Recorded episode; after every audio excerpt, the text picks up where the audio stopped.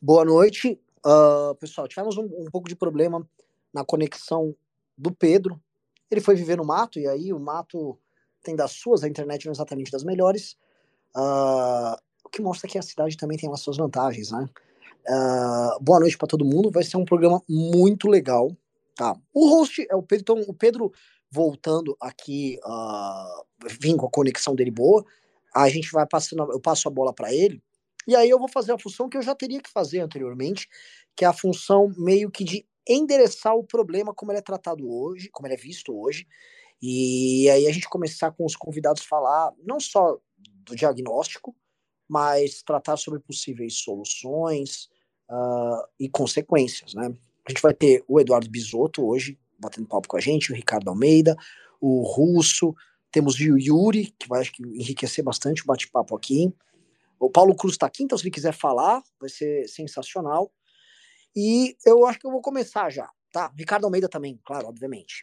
Então eu já vou começar a endereçar o problema. O, nós já tivemos algumas discussões, especialmente com o Bisoto, sobre um certo meme que é comum em redes sociais, que é o meme do Bostil.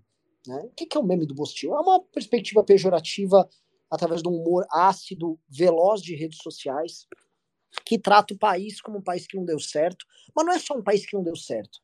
É, é um país que é, vamos dizer assim, bizarro, escroto, digno de pena, digno de riso, e que tem nas suas caracter, tem como características uma, vamos dizer, uma, uma visão não só niilista sobre o país, mas uma visão negativa sobre o próprio povo, própria, não posso falar nesses termos, mas assim, raça brasileira, mas assim, é, os memes que envolvem é, essa leitura do Bostil, eles zoam da, demais da aparência do brasileiro como um todo, e eles uh, são extremamente comuns entre pessoas mais jovens.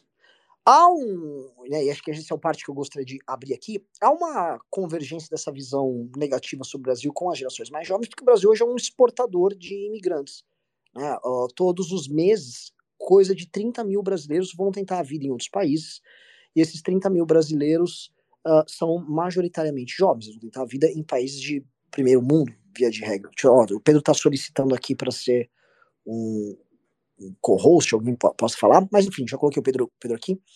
E esse meme aí do, do, do Bostil, ou melhor, essa sensação de que o Brasil não tem como dar certo, o Brasil é um lugar fadado a ser, vamos dizer, desculpa o termo, uma bosta, ele ele acompanha essa visão que as pessoas têm de que, enfim, o Brasil é um país para você desistir. Esse meme é um meme que começou a correr muito nos, nos chans, e os chans são espaços uh, em que os brasileiros, e a molecada muito nova, a molecada muito ligada a redes sociais, ela convive com os memeiros dos outros países.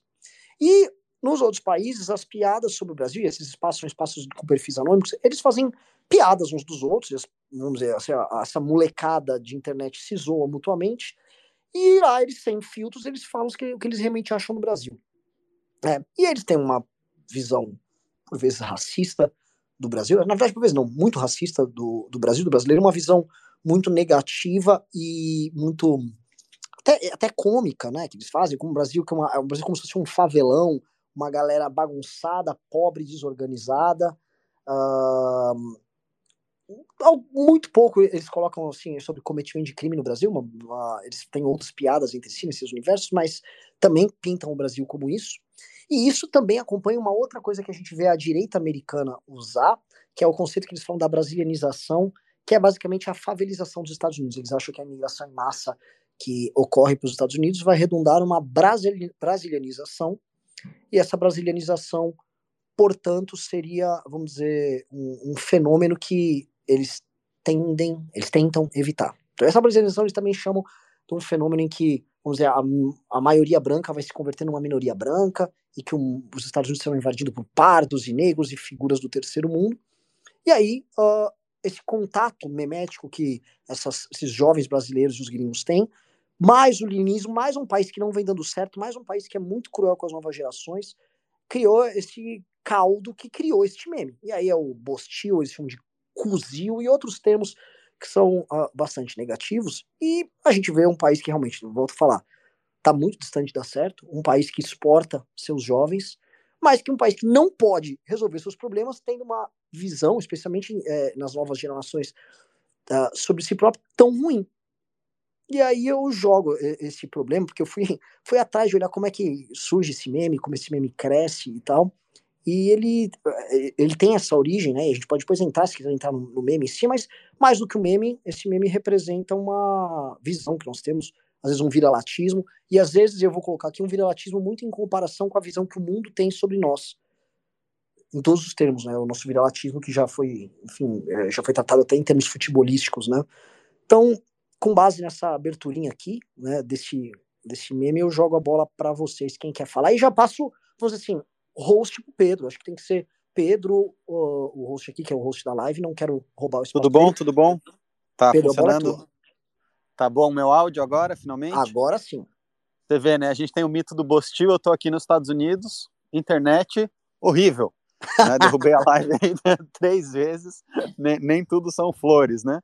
Uh, então passa Mas... a bola você. Tá bom, brigadão. Tem muita, muita gente bacana aqui ouvindo, Paulo Cruz está ouvindo, Felipe Hermes está ouvindo. Felipe Hermes, legal. É, você viu?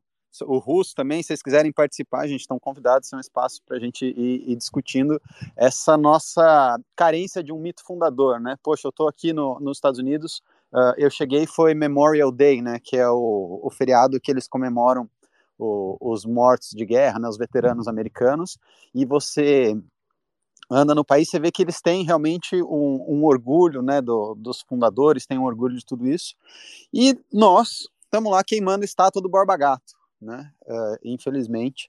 Então, eu acredito que uh, a gente tem um problema que começa numa questão do, do imaginário, né, porque no fim das contas, o que, que é um símbolo? Um símbolo é um entrar numa coisa um pouquinho mística aqui, mas o símbolo é um aglutinador de energia, né? É um, uh, um, um, fenômeno que é capaz de mover várias coisas, né? Quantas coisas já não aconteceram por conta de símbolos e de mitos e de histórias? Todas uh, as evoluções humanas e civilizações e revoluções sempre são uh, lastreadas em bons mitos, bons símbolos e boas histórias.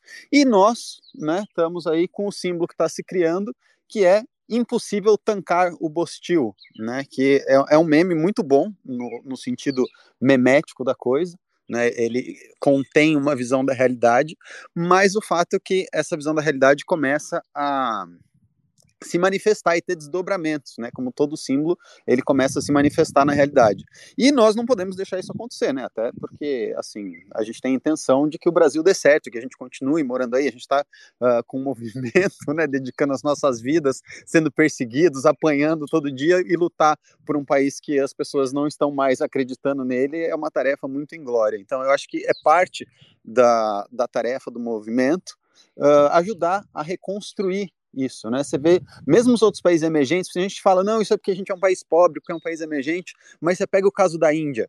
Poxa, uh, o nacionalismo indiano está bombando. Os símbolos indianos, com todos os problemas que eles têm, né, e são vários problemas, tá lá bombando. Tem muito indiano que acredita na Índia, tem muito indiano pelo mundo inteiro, CEO das maiores companhias, tem muito indiano dando motivo de orgulho, e o nacionalismo, o movimento. Uh, indiano lá, o, o, RRS, né? SRCR, esqueço a, a sigla deles, tá lá bombando e a gente precisa disso, né? A gente precisa ser capaz de uh, conjurar uma visão simbólica que seja capaz de enaltecer o Brasil e através disso acabar com esse problema que a gente tem, onde 55% dos jovens brasileiros querem sair do nosso país, né? A gente já está falando de uma pirâmide uh, etária que está se invertendo, né? Daqui a pouco a gente vai ficar um país só de velho, todos os jovens vão embora, e aí realmente vai ser de verdade impossível tancar o Bostil. O Renan, achei engraçado que ele falou do, do início desse meme, né? Eu lembro desse meme começar nos videogames, né? No, nos MMOs, nos videogames de RPG mútuo, aonde as pessoas ficavam pedindo itens de graça para os estrangeiros, né, sem saber falar inglês direito, ficava give money please, não sei o quê, e rindo, ruê, ruê, ruê, ruê, ruê, ruê, e aí começou o ruê, ruê, BR, e aí se começa a criar toda essa, essa narrativa de fora para dentro de que o brasileiro é problemático, porque antes, quando uh, não se tinha essa experiência. Poxa, eu fui para Nova Zelândia em 2001, todo mundo adorava brasileiro, não tinha muito brasileiro lá, não tinha muita imigração, todo mundo adorava, a gente era super bem visto. Tinha aquela, aquele meme clássico que o pessoal falava: você é de onde? Ah, sou brasileiro, Pelé, futebol, enfim, todas essas coisas que uh, quem já viajou para fora sabe e quem viaja para fora com alguma constância sabe como que essa percepção uh, do brasileiro no exterior vem mudando. Eu vou passar a bola, eu sei que tem muita gente querendo falar, estamos com bastante gente bacana, mas eu vou passar essa bola pro Bisoto, né? Que o Bisoto, quando eu falei para ele que o tema era esse, ele falou: "Nossa, que legal, tem muita coisa para falar". Então, Bisoto, como que é para você? Duas perguntas. Um, é possível tancar o Bostil? E dois, uh, como você acha que a gente pode começar a criar esses símbolos para conseguir uh, enaltecer o nosso país e, através disso, melhorar nossas condições? Boa noite, Pedro. Boa noite, Renan. Boa noite, Uriel. Boa noite, professor Ricardo. A batalha pelas ideias, Pedro, começa na linguagem. Então, eu nem vou responder a pergunta nos teus termos. Eu vou responder a pergunta nos meus termos nos termos de quem acredita que o Brasil é não só uma grande nação, é um grande projeto civilizatório para o mundo. Mas para responder por que, que eu acho que o Brasil é um projeto civilizatório, é uma nação com potencial imenso, eu vou precisar fazer uma digressão e vou precisar fazer uma exposição um pouquinho maior do que as que eu fiz no nosso Space sobre inteligência artificial. Eu achei maravilhoso que você colocou a discussão em termos metafísicos, ao mencionar a energia que os memes trazem. O, o Renan também trouxe alguns elementos importantes. E eu quero lembrar que toda e qualquer mitologia, todo e qualquer meme no final, você é o nosso maior especialista nisso, Pedro. Todo e qualquer meme, ele depende da criação humana. Enquanto a inteligência artificial não tomar isso de nós também, a cruz é uma criação humana, a estrela de Davi é uma criação humana, a, a lua crescente do Islã é uma criação humana. O, para os crentes é óbvio que há ação divina guiando seus passos, mas ao fim e ao cabo, sem os doze que saem a pregar a mensagem de Cristo, não existe cristianismo. Sem Paulo, sem Pedro, sem todos os apóstolos, não existe cristianismo. Sem pessoas a, a manter a mitologia, alimentar ela, a falar sobre ela, explicar os seus significados e, e fazendo isso do modo constante, do modo diário, do modo contínuo, os mitos morrem.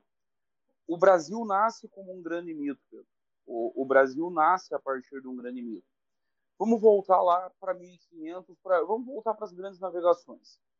Quem faz as grandes navegações?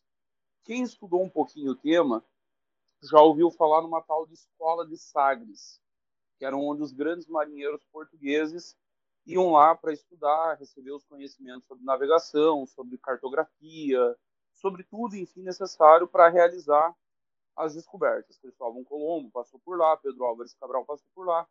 O que as pessoas não sabem é que Sagres não era exatamente uma escola no sentido moderno, contemporâneo do termo.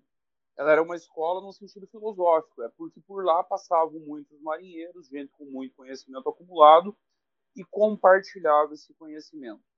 Mas existe um núcleo dirigente na escola de Sagres. E qual é esse núcleo dirigente? Esse núcleo dirigente basicamente é formado pelos cavaleiros templários, que depois da perseguição por Filipe o Belo e pelo Papa Clemente se dispersam, vão para vários locais da Europa, mudam de nome, mas se mantêm muito fortes num determinado local. Portugal, que alguns é, etnógrafos, historiadores, enfim, vão defender que é uma corruptela para Porto do Graal. Então, o próprio nome do país, Portugal, seria uma parte da mitologia fundante dos Templários. Os Templários foram fundamentais nas guerras que levaram à fundação de Portugal e também vão ser fundamentais nas grandes navegações. Em Portugal, eles vão mudar o nome para a Ordem de Cristo. A Ordem de Cristo tem uma bandeira que nós conhecemos bem, é a bandeira das caravelas, é a bandeira do Vasco, do Vasco da Gama, do Clube de Futebol do Brasil. É o símbolo que está atrás da CBF, no brasão da CBF, a Cruz de Cristo, a Cruz Templária está ali também.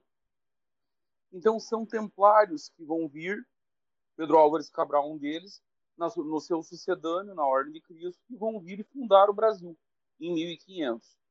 O nome Brasil também é derivado de um mito, Pedro, e um mito que eu não tenho a menor dúvida que os templários conheciam e deviam conhecer em profundidade, inclusive dado o interesse deles por questões esotéricas, que é o mito da ilha de High Brasil, uma ilha que ficaria ali entre Irlanda e o Reino e que muitas histórias sobre ela. Seria uma ilha de abundância, uma ilha com amplos recursos naturais, uma ilha em que as pessoas viveriam em paz, independente da sua etnia, do seu comportamento, do seu gênero, enfim, seria um paraíso na Terra.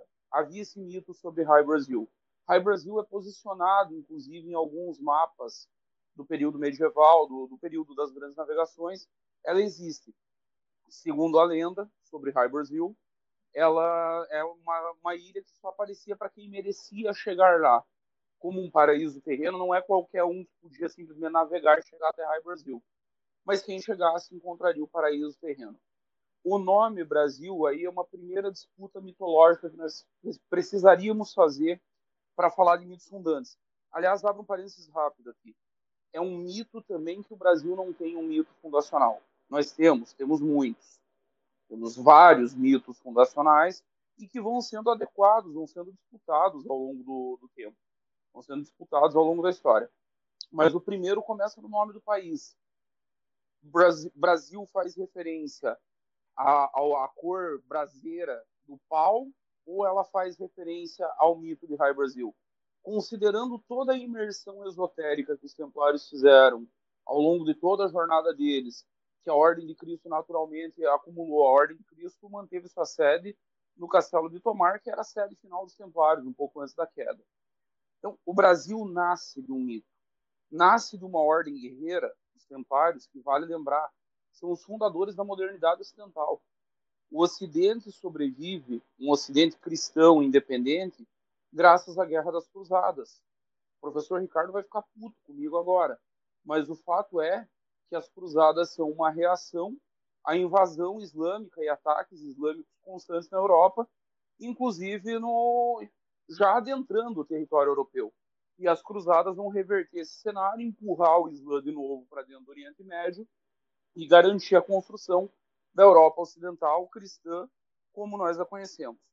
Nós somos frutos disso, do, da maior ordem guerreira da cristandade que a cristandade conheceu em em toda a sua história, e que veio aqui e fundou o Brasil. O Brasil é fundado, começa seu processo de colonização ali por 1530, com as primeiras autoridades portuguesas nomeadas para cuidar daqui. Já quando Pedro Álvares Cabral chegou, Pedro, duas coisas aconteceram. E essas duas coisas são fundamentais para entender a nossa identidade. Qual foi a primeira coisa que eles fazem quando eles chegam ao Brasil? Uma missa porque é uma ordem de, de cristãos fervorosos, de cristãos, pode se chamar na linguagem contemporânea, cristãos fundamentalistas, que é o que os templários eram. Depois da missa, o que, que eles fazem? Uma imensa orgia com as índias que se encontravam, que viram os portugueses, acharam aquilo tudo muito interessante, a troca de presentes, conversam e festa. É o espírito indígena, lúdico, é, festeiro do, do Brasil. Então, nós temos essas duas dimensões: a religiosa, a mística, e a festiva, a lúdica. É o Brasil do carnaval. Carnaval, samba, caipirinha. Já nasce lá com Pedro Álvares Cabral desembarcando. Em 1530 começam os primeiros governos portugueses no Brasil. Primeiros cargos nomeados, as primeiras missões cristãs, igrejas sendo fundadas pelo país. E como é que esse processo inicial vai se desenvolver? De um jeito muito, muito simples, completamente diferente, por exemplo, do que foi o processo nos Estados Unidos. Os Estados Unidos, ao colonizar as terras, vai para a guerra. os anglo-saxãos, os colonos americanos, os colonos ingleses que chegam nos Estados Unidos para colonizar aquele país, vão para uma guerra de extermínio contra os seus indígenas. O Brasil faz o exato oposto. Portugueses casam com índias e formam, formam famílias gigantes, firmam alianças o Brasil não tinha uma civilização unificada, diferente do da costa do Pacífico, ali Chile, Peru, Equador, que pega Incas, Maias, Aztecas, sobe, sobe a América Central inteira. Não era o caso do Brasil. Era uma miríade de tribos, de troncos civilizacionais diferentes, os G, os Caigang, enfim, são vários troncos ali, e os portugueses vão usar as divisões dos índios para selar alianças, ora com, ora com uns, ora com outros, e essas alianças se processam através do casamento. Era uma tradição indígena, é uma tradição até hoje entre índios do Brasil, que alianças são seladas com casamento. Tomé de Souza, o primeiro governador do Brasil, era muito religioso, tinha um cacique lá na Bahia, com quem ele foi estabelecer aliança, e o cacique disse para ele, ó, a aliança está formada, concordo com tudo aí que você propôs, só tem um porém, você tem que casar com a minha filha. E ele tenta explicar para o cacique, não, minha religião não permite, meu Deus não permite, eu já sou casado em Portugal. Aí o cacique diz, olha, então nós temos um problema. Teu Deus não permite que você cele essa aliança se casando e dormindo com a minha filha. Mas o meu Deus não permite que eu cele a aliança se você não casar com a minha filha. Tomé de Souza acaba aceitando, eles fazem um acordo que a filha do cacique vai dormir com ele uma vez por semana para preservar as aparências e fica por isso. Então, desde então, o Brasil é uma civilização que nasce nos parâmetros da ideia de High Brasil. Integração, convivência pacífica. Não, não é, não é passividade, não é uma coisa, ah, foi tudo bonitinho.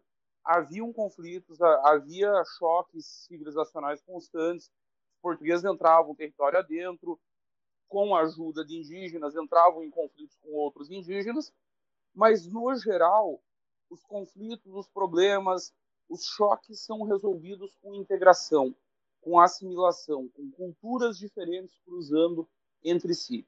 Isso vai acontecer até mesmo com os miseráveis africanos, que chegam aqui em condição escrava, mas que também se misturam Vários deles conseguem a, a libertação muito antes do, do, fim da escravidão lá com a, com a Lei Áurea. Conseguem a libertação por mérito, conseguem por simpatia do senhor, e alguns conseguem, mais uma vez, pelo sexo. Negras que conseguem um certo grau de liberdade garantem que seus filhos não sejam mais escravizados, porque mantêm relações sexuais com senhores de engenho, é, se transformam em amantes de senhores de engenho, e aí sua prole ganha liberdade e nasce uma, toda uma categoria de, de mestiços. É outra comparação que eu costumo fazer com os Estados Unidos. Não existe mulato norte-americano nativo. É, é uma coisa simplesmente inexistente. O que se tem de mulato hoje nos Estados Unidos são latinos. O anglo-saxão, e isso quem fala não sou eu, é Gilberto Freire em Casa Grande Senzala. Ele conclui Casa Grande Senzala com doutorado sanduíche que ele faz aqui e lá nos Estados Unidos, ele chama atenção para essa diferença profunda entre os brasileiros e, o, e os brasileiros como descendentes de portugueses e o anglo-saxão. O português chega aqui e vai participar de uma orgia com as índias. O anglo-saxão ele é tão visceralmente racista que não importa o quanto uma negra seja bonita, gostosa, atraente, ele simplesmente não quer manter relações sexuais com ela. Então, é, o, Gilberto Freire, inclusive, usa isso como um, um, um diferenciador do que, que é racismo real. O racismo real é conseguir resistir à tentação de ver uma negra maravilhosa na sua frente e não se sentir atraído. Pois bem, vamos avançar para o Império para tentar chegar rápido aqui no Bostil e entender como é que nós chegamos até aqui. Até o Dom João VI chegar no Brasil, basicamente tradição oral, comunicação entre as várias colônias era difícil, tinha que se deslocar fisicamente. Dom João VI chega e cria cultura do modo como a conhecemos, com bibliotecas, escolas, colégios, jornais, enfim, todo um aparelho cultural. Aí o que se dissemina é a visão mística do Império Português, com sua visão heróica de tudo, desde o sebastianismo, das grandes navegações, se cria uma elite brasileira assim. É a elite que vai começar a construir o Brasil como nós o conhecemos durante todo o período do Império.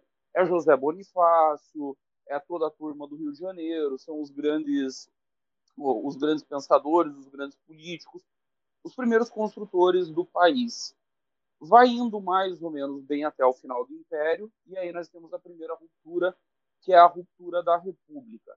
A República vem com uma visão teleológica fundamentalmente diferente do, do Império e começa a alterar os símbolos.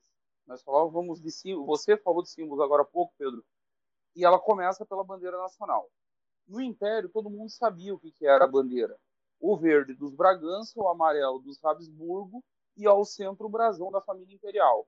Vem o, o governo republicano positivista e diz: não, O verde é das matas, o amarelo é das riquezas minerais, o azul é do nosso céu maravilhoso e ressignifica aquele símbolo por completo. O republicanismo traz uma outra visão, como é um movimento revolucionário. Precisamos lembrar disso, é um movimento revolucionário e como todo movimento revolucionário, ele vai negar de modo drástico tudo que veio antes dele. Então, o que, que o, o movimento republicano positivista vai dizer? Que o império era fundamentalmente atrasado, que era tudo um bando de bobalhão, que não tinha ninguém ali que soubesse o que estava fazendo, e que nós precisávamos nos atualizar, buscar o que havia de mais moderno no mundo, e nesse sentido é que se buscou o positivismo como ideologia de Estado, de Estado para garantir um novo regime. Isso já começa a causar problemas. Você pega a história de Dom João VI, por exemplo. Napoleão escreveu nos diários dele que Dom João VI foi o único homem capaz de enganá-lo. O único. Está lá escrito nos diários de Napoleão. No Brasil, qual que é a visão que você tem de Dom João VI? Um glutão gordo, bobo, que andava com coxinhas no bolso do paletó. Essa é a visão que pega muito pela propaganda republicana antimonarquista com a República começa, só começa essa moda de ficar importando ideologia exterior e acreditar que o Brasil é fundamentalmente atrasado, que quem veio antes errou em tudo e que tava e que tudo é uma grande porcaria que deve ser jogado fora e que nós precisamos achar o que há de mais moderno. Lá em 1800 era o positivismo kantiano francês. Vamos avançar para 1930, o Vargas traz sua versão do, do Rio Grande do Sul levemente abrasileirada do castilismo avança-se mais um pouco para 46 e os milicos fazem um golpe de Estado contra Getúlio em nome de importar a visão norte-americana. Os Estados Unidos emergem da Segunda Guerra Mundial como grande potência e agora nós precisamos importar o modelo norte-americano para o Brasil. Com isso, a própria Segunda Guerra Mundial já começa a trazer uma série de influências norte-americanas no campo cultural. Vale lembrar que o Walt Disney veio para cá durante a Segunda Guerra Mundial, títulos dele começaram a ser publicados aqui.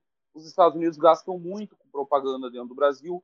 A própria fundação da editora Abril se dá nesse contexto. O Victor Tivita queria fundar a sua editora em Buenos Aires, que era Paris da, da América do Sul na época. E por ordem do Walt Disney, que entendia que o Brasil tinha um papel estratégico maior para os interesses norte-americanos, ele muda e traz a editora Abril para o Brasil.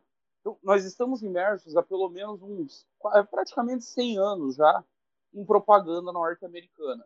Isso de um lado, porque de outro a esquerda vai buscar uma resposta para isso também de fora do Brasil e também negando nossa história e também negando nossa mitologia. Então, você tem os dois campos políticos. A direita, com essa visão supostamente modernizante, negando nosso passado, negando nossas raízes, negando nossa cultura e buscando o tal do projeto modernizante ad infinito, com alguma receita que vai vir da potência dominando o momento, nos últimos 100 anos é os Estados Unidos.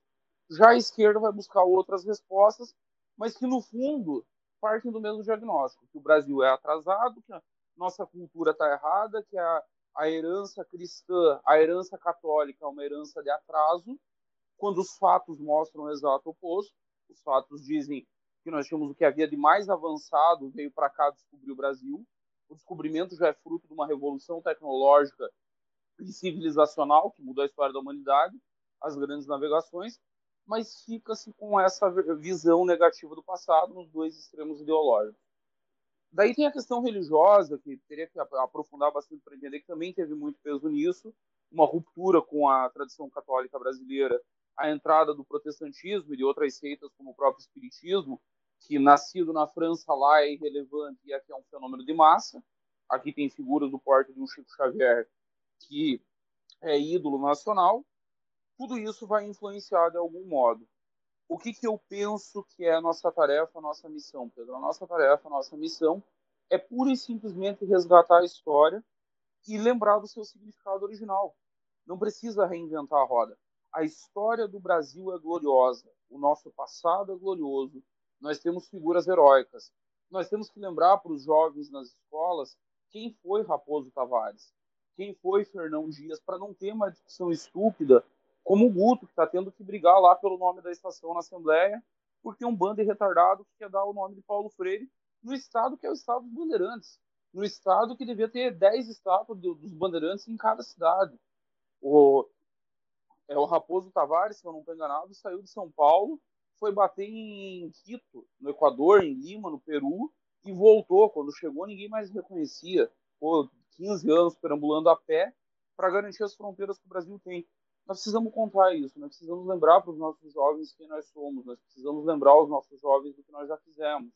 Nós precisamos lembrar que, por exemplo, os Estados Unidos tiveram uma guerra da secessão. Nós tivemos umas 10. Teve guerra da secessão no Rio Grande do Sul, teve guerra da secessão no Maranhão, teve guerra da secessão na Bahia, teve guerra da secessão no Pará.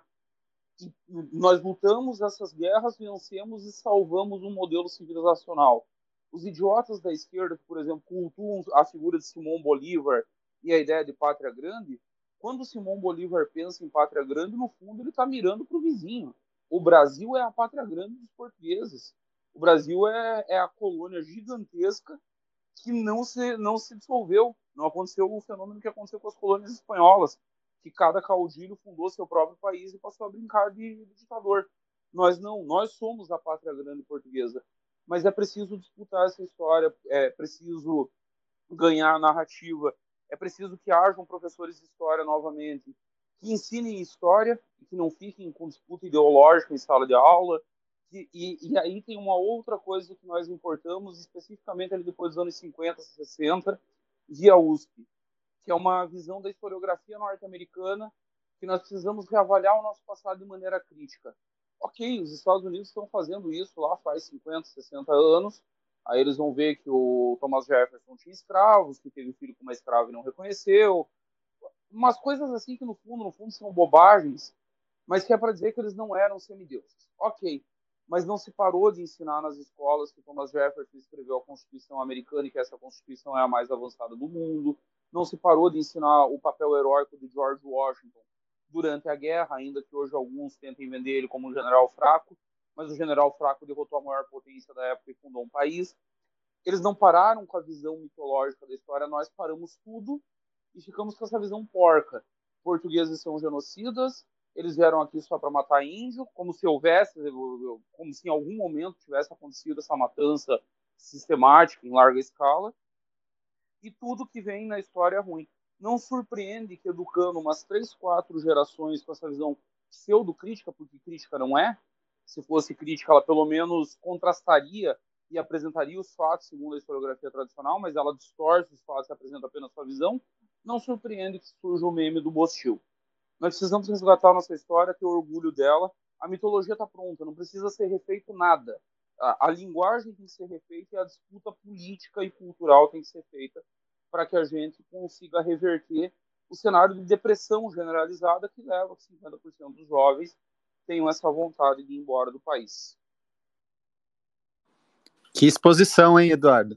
Bisoto, olha, deu show, hein? Eu vou passar a bola agora para o Yuri com uma pergunta baseada nessa exposição do Bisoto. Uh, o que, que acontece que então existe essa destruição sistêmica dos nossos mitos né, e, do, e dos nossos ideais? Por que, que isso acontece? Da onde isso vem? Isso é uma coisa uh, necessariamente brasileira ou isso é uma importação cultural que a gente fez e se alastrou aqui dentro? Como que você vê essa história? E segunda coisa, segunda pergunta também que eu quero jogar, Uh, a gente sabe que todas as grandes civilizações, todas as grandes conquistas, né, como eu falei anteriormente, começam com um mito.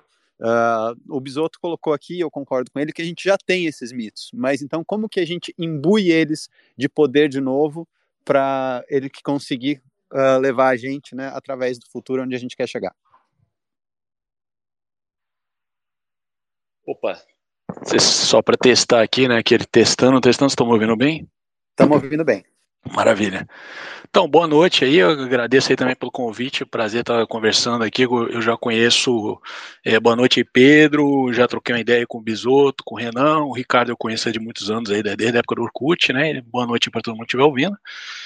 É, eu, então, eu queria complementar, né, em primeiro lugar, eu queria falar que essa questão aí de falar mal do próprio país, de esculachar, de falar que tudo é um é uma merda, né? Não, não sei se pode falar palavrão aqui é, nada é mais brasileiro do que isso, né? Pode sim. Maravilha, então.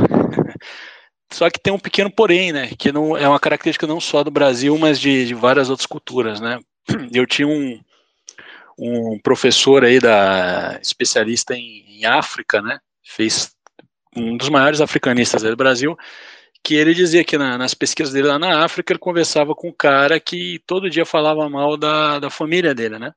Porque lá na África você tem a, a chamada de grande família, a grande família, né? O, o clã, que é uma coisa que a gente não tem aqui.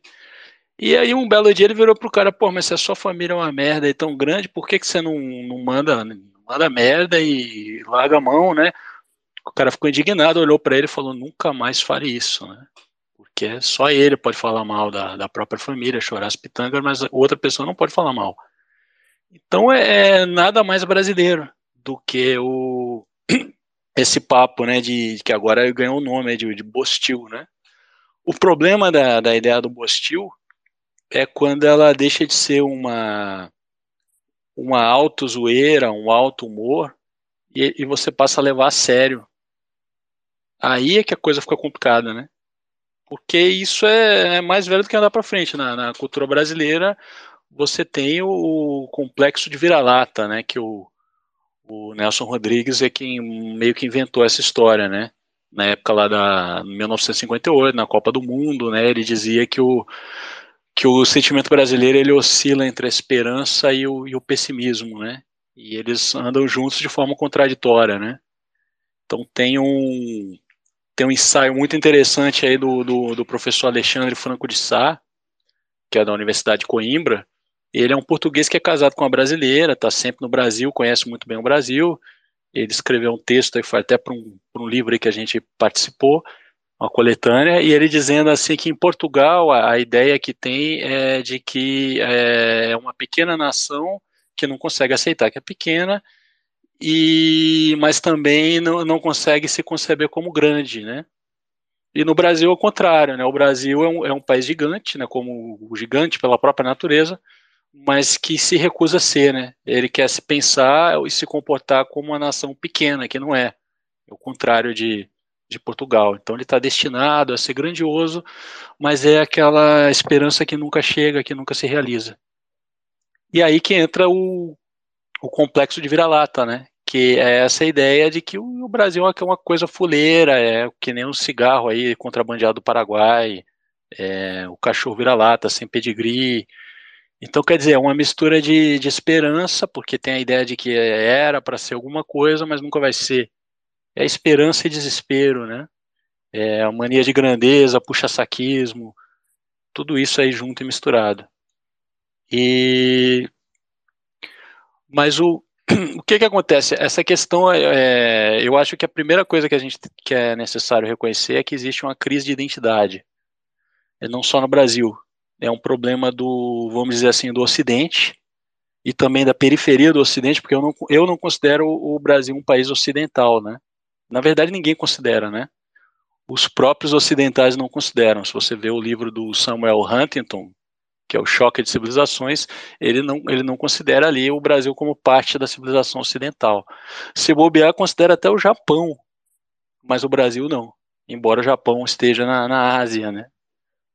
É, e essa crise de identidade que, que aflige aí o Ocidente em declínio, ela se manifesta na crise de identidade em todos os sentidos, né? A gente fala muito da crise de masculinidade, os incels, os red pills, o men going their own way, várias siglas diferentes que, que no meu tempo era virgão, né? O cabaço de espírito, né? Não necessariamente é, literal. E, mas tudo isso a gente pode zoar, debochar, mas tem um problema mais, mais profundo, uma crise social, uma crise cultural, e essa crise de identidade é, é ela que dá margem para o identitarismo, né? o que a gente chamou de identitarismo. A cultura woke, que se ganhou força nos Estados Unidos. E o, o problema, na, na, forma como eu vejo, não está no, no, identitarismo. Quer dizer, o problema não está na identidade, né? O identitarismo é o sintoma de, um, de uma crise de identidade. Só que a identidade é, é natureza, é, a identidade ela é inerente à natureza humana. O ser humano é um, um ser identitário, identitário no sentido de que é um, é um ser que tem identidade.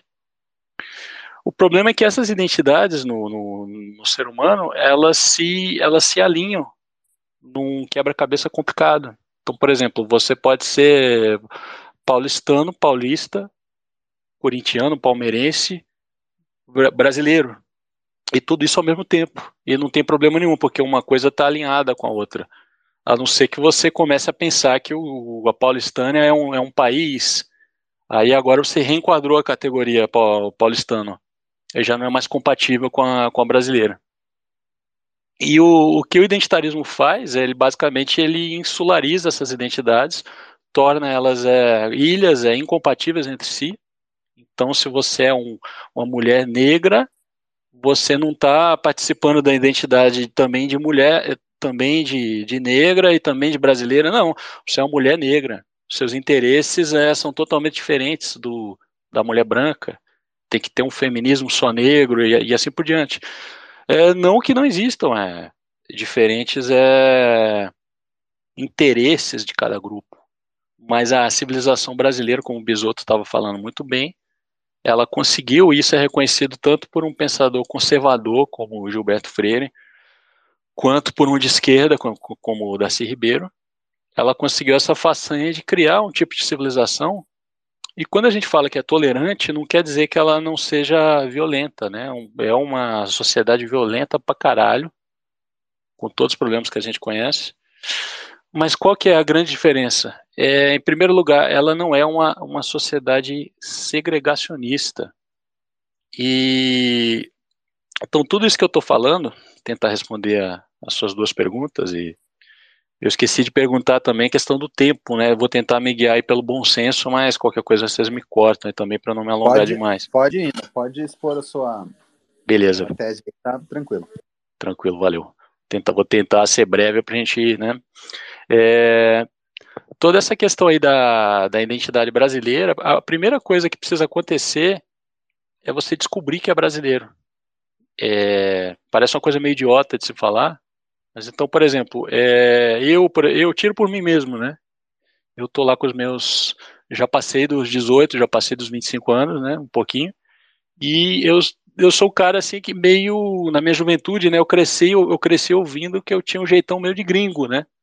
Porque seja porque eu tenho um pouco de cara de gringo, é, nunca, não sei jogar futebol, não sei o que fazer com a bola na minha frente, não ligo muito para futebol. Quando eu vim morar em. que eu sou do, do Centro-Oeste, né? Eu cresci em Brasília. Quando eu vim morar em São Paulo, eu comecei a falar que eu, que eu sou do Palmeiras, né? Porque para ter o que responder quando perguntam qual é o meu time, né? Mas eu nunca liguei muito, eu não ligo muito para futebol, não, não consigo sambar, se eu for sambar, eu sambo igual um gringo. Então, quando eu era mais, mais jovenzinho, eu curtia um, essa coisa de, de, ah, não me identifico com o Brasil, né? eu gostava muito de ler gosto ainda. Eu leio os eu gosto bastante do, do, dos textos, dos livros do, do Alexandre Soares Silva, né? Não que ele seja dessa forma que eu estou descrevendo, né? Mas há uns anos atrás, na época do, do Wonder Blogs, eu gostava dos textos do Diogo Mainardi também, né? Antes dele escrever pro Falar Mal do PT, em Priscas Eras, na, na, na revista Veja, quando ele tinha uma coluna assim meio de humor, né? Só que o que, o, o que eu não percebia é que é, é, é, essa suposta negação em relação ao Brasil é um, é um chaminho, né, um cu doce. Né? Quando você faz isso, você está sendo mais brasileiro do que você imagina. Porque é, é uma característica nossa. É como a família que você fala mal, deprecia, mas no fundo aquilo ali é, é a tua família. Né? Então, quando eu era adolescente, eu tive a oportunidade de morar em. Fui fazer intercâmbio cultural, na época aí que o, o dólar estava em paridade com, com o real, então abriu a porteira aí da, da classe média para ter acesso a algumas coisas. Eu, o meu pai foi bancou para eu fazer intercâmbio cultural. Fui estudar na, na, na Austrália, Nova Zelândia. Uns anos depois, quando eu estava na faculdade, eu trabalhei um tempo nos Estados Unidos. Eu, morei aí em alguns países, né?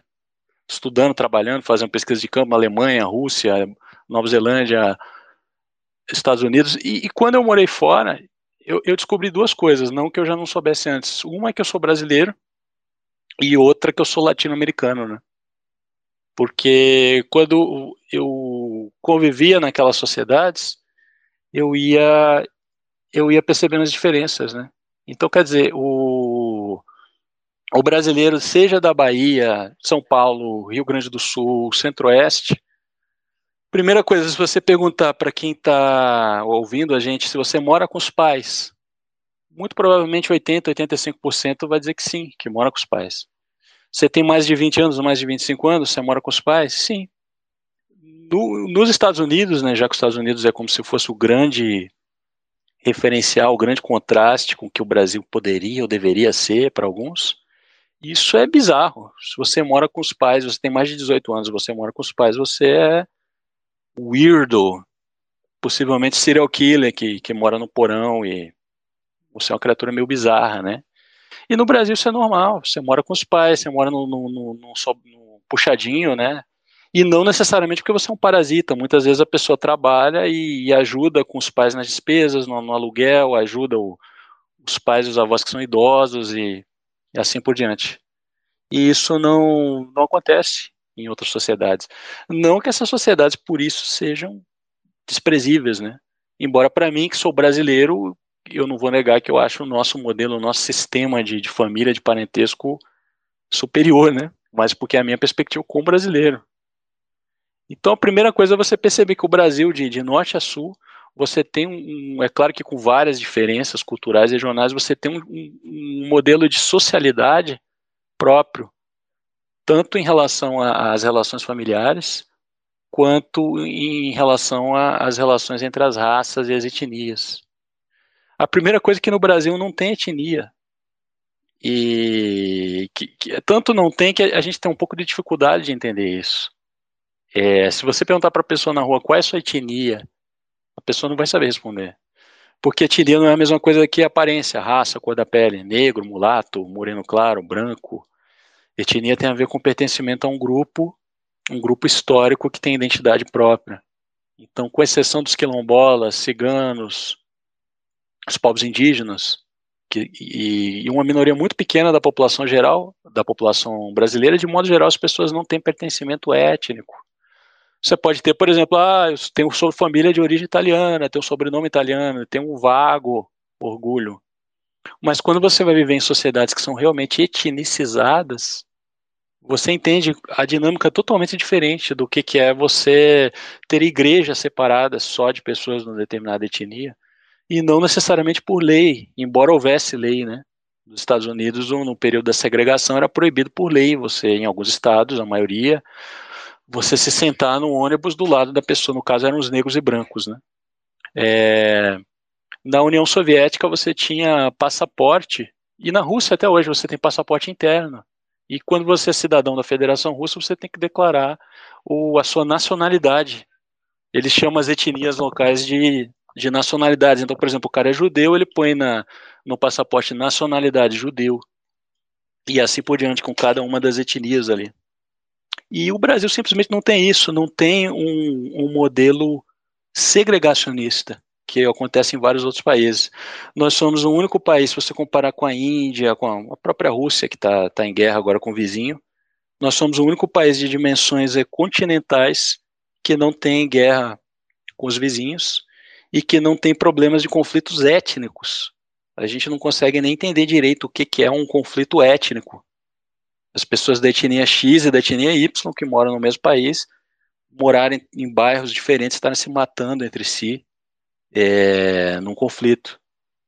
Então, é, eu acho que a primeira coisa é passa por você descobrir que você é brasileiro, cair a ficha de que você é brasileiro, e a segunda coisa é você começar a perceber o, a grandeza dessa nação, que o o Bisotto estava falando muito bem, né?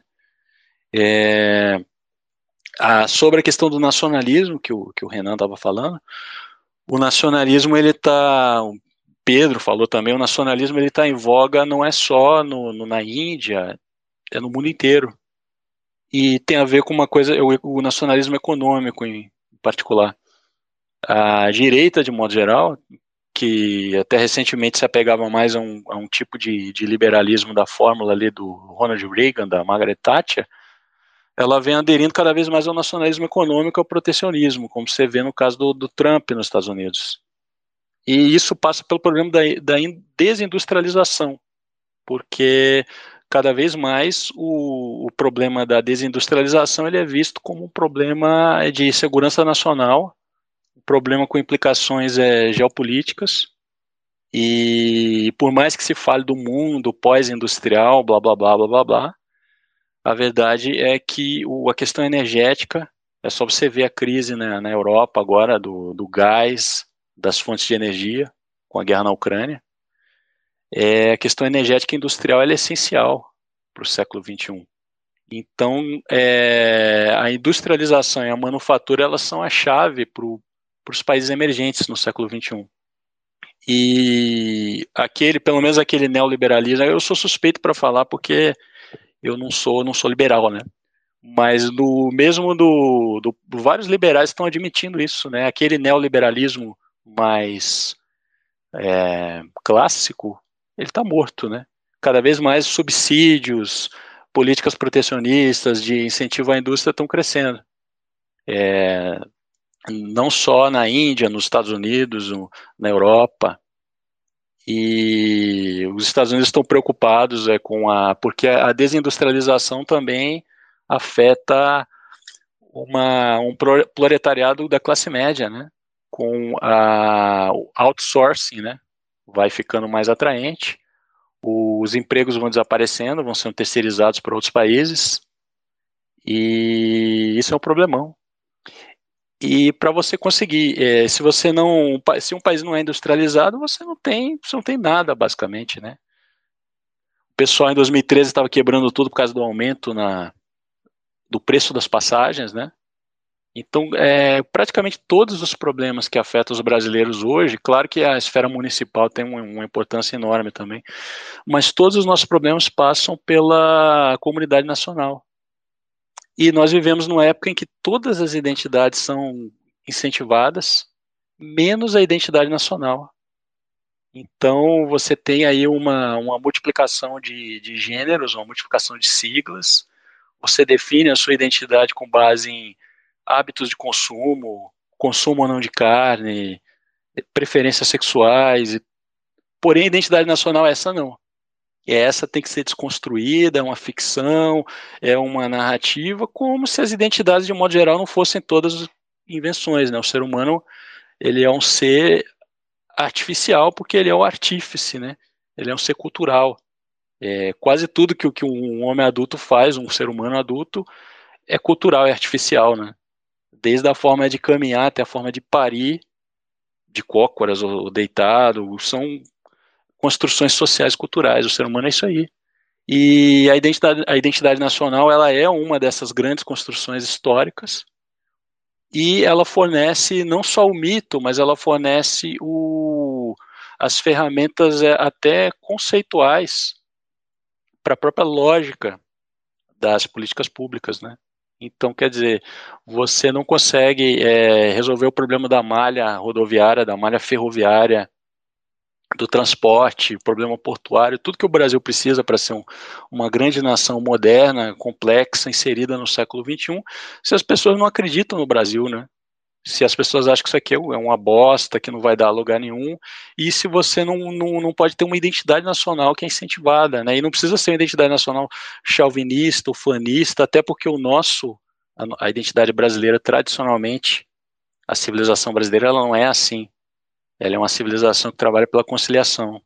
Ela consegue é, integrar todo mundo que chega nessa bagunça aqui, os alemães, os japoneses, e integrar isso numa sociedade que não tem segregação, não tem conflito étnico, né? Então, o, resumindo, é, Bostil é o caralho, né? Bostil é o caralho. O Brasil é, é uma grande nação e ela precisa do, é como dizia o José Carlos Mariátegui, né? Que é um, um revolucionário aí sul-americano, ele dizia que o, o, o, mito move o homem na história, né? Seja qual mito for, seja de, de qual ideologia política for, o que vai mover as pessoas a acreditarem em alguma coisa, o que vai fazer com que as autoridades tenham vontade política de executar determinado projeto, o que vai inspirar as pessoas não é uma planilha do olha, o orçamento, não sei o quê, não é uma demonstração matemática é um silogismo que vai mover as massas. É um imaginário que é construído, é um, é um mito. Esse complexo é, plasmático de, de emoções, de, de associações, né? Então, por isso que o Mariátegui dizia, né, goste ou não da, da ideologia específica dele, ele dizia, o mito move o homem na história, sem o mito a existência do homem não tem nenhum sentido histórico. E eu acho que é por aí. Eu queria jogar para o Paulo Cruz, então, a próxima provocação, né? Até amarrando com uh, aquela questão que você colocou da, e amarrando com a questão do Yuri também da visão étnica, né? Uh, e muito do conflito racial que a gente tem hoje no Brasil são pautas importadas dos Estados Unidos, né? Uh, por exemplo, a própria questão do, do blackface no Brasil se tornar um problema uh, na minha visão, não faz o menor sentido, né? Porque dentro do contexto americano existia, sim, uh, uma produção cultural que caçoava dos negros e um dos motivos de fazer isso era o blackface, né? Mas por que, que isso é um problema no Brasil, né? Uh, sendo que aqui nunca existiu nada nesse contexto. Então, dentro de uma perspectiva de movimento negro, né? O que seria um empoderamento negro genuinamente brasileiro que também uh, oferecesse, dentro do, dos conflitos que a gente tem, uma perspectiva otimista para o Brasil. E não né, só uma, um mero pastiche de importação ideológica dos Estados Unidos. É, boa noite, todo mundo. Vocês estão me ouvindo bem? Estamos sim. Ah, então tá bom. É, então, eu queria, eu queria só, antes de responder essa sua pergunta mais especificamente, é, pontuar um negócio que o Bisotto falou. Por quê? Porque eu tenho trabalhado na escola, né? Eu sou professor de ensino médio. E, e aí me ofereceram esse ano uma disciplina, já dentro desse escopo do novo ensino médio, é, que chama, que tem o nome de Mundo Contemporâneo. Então, quando a escola me ofereceu, é uma escola privada, né? E eu estou de licença do Estado esse ano. E aí, quando ela, a, a direção me ofereceu essa disciplina, na hora eu pensei e falei, bom, mas e aí, como é que eu vou trabalhar isso, né? E ela falou, ah, a gente tenta montar alguma coisa e tal, e pensar um, uns esquemas e tal.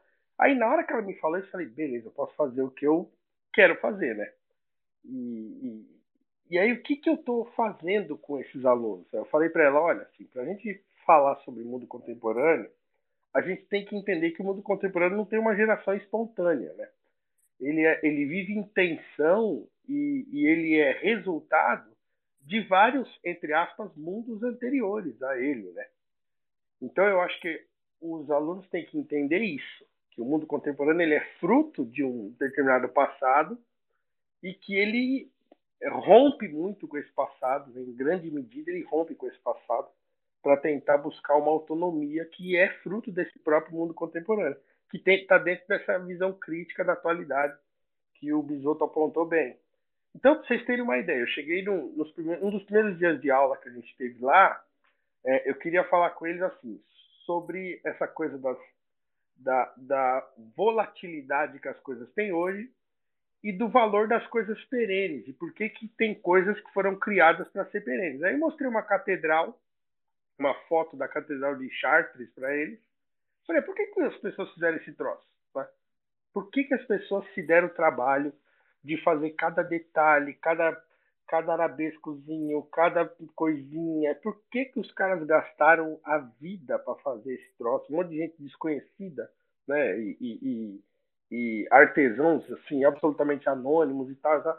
E aí soltei a pergunta na sala, os alunos foram pensando e tentando responder, e aí alguém uma hora falou, ah, é, porque a igreja queria demonstrar poder, né? Então ela queria, ela, né, queria, a igreja era muito poderosa nessa época, então, para mostrar poder, é, essas catedrais foram, foram fomentadas. Aí eu falei, tá legal, muito bem. Aí eu peguei uma foto de uma igreja, que é a igreja de Lalibela, na Etiópia, que é uma igreja é, construída. É, é, eles cavaram uma rocha maciça lá num monte, lá na Etiópia. Tem várias igrejas dessa lá, mas essa específica é a mais bonita. Cavaram uma rocha maciça, isso no século XII, e aí eles fizeram no meio, deixaram no meio um monolito no meio, fizeram esse monolito esculpido em forma de cruz, cavaram para dentro e fizeram uma igreja. Aí assim, no século XII, sem britadeira, assim, com talhadeirazinha. Como é que os caras fizeram isso e tal? Aí eu mostrei essa igreja e falei, e essa aqui? Se aquela era para mostrar poder, essa aqui era para quê? Aí bugou a cabeça deles, né? Aí, cara, e agora? Pois é, né? Falei, pois é, lá no meio da África, lá na Etiópia, no século XII, se a datação tá certa, século XII, os africanos cristãos lá, e, e, cujo cristianismo está presente em África desde o primeiro século, esses caras construíram essa igreja. Não era para mostrar poder, era para quê? Então, o fim dessa aula, e aí eu comecei essa disciplina, era para falar que eles fizeram isso com a intenção de tornar isso indestrutível e perene, né? Então, quer dizer, por que, que as coisas, as, a, o ser humano faz coisas para se tornar perenes? Né? Ah, é porque elas vão se tornando referência, né? Elas vão construindo uma tradição, vão construindo a cultura e tal. E o último assunto desse trimestre, porque lá é trimestral, foi exatamente mito. Né? Porque eu gastei umas quatro aulas falando sobre mito para explicar para eles o que, qual é o significado dos mitos, por que, que eles existem, é, e, e, e, o fim de novo da explicação sobre mito, de todas as discussões que a gente fez lá. Eu li para eles mito africano, mito yorubá e tal, e, né? e aí eu falei, bom, então é isso, o mito ele existe por quê? Porque segundo a concepção tradicional que foi retomada no século XX pelo Mircea Eliade, pelo até pelo Campbell, né, é o que? É você narrar um mistério, né? Então o mito ele funda a cultura, funda civilizações e tal. Então a minha intenção com essa disciplina é levá-los a entender o valor daquelas coisas que precisam ser valorizadas né, e que só existe é, é, mudança e transformação se você garantir que algumas coisas precisam permanecer. Né? E, claro, uma hora eu vou chegar na cultura brasileira chegar na história brasileira, porque o que acontece hoje na educação no Brasil é que o, a criança entra na escola e quando ela termina o ensino médio, ela termina o ensino médio odiando o Brasil.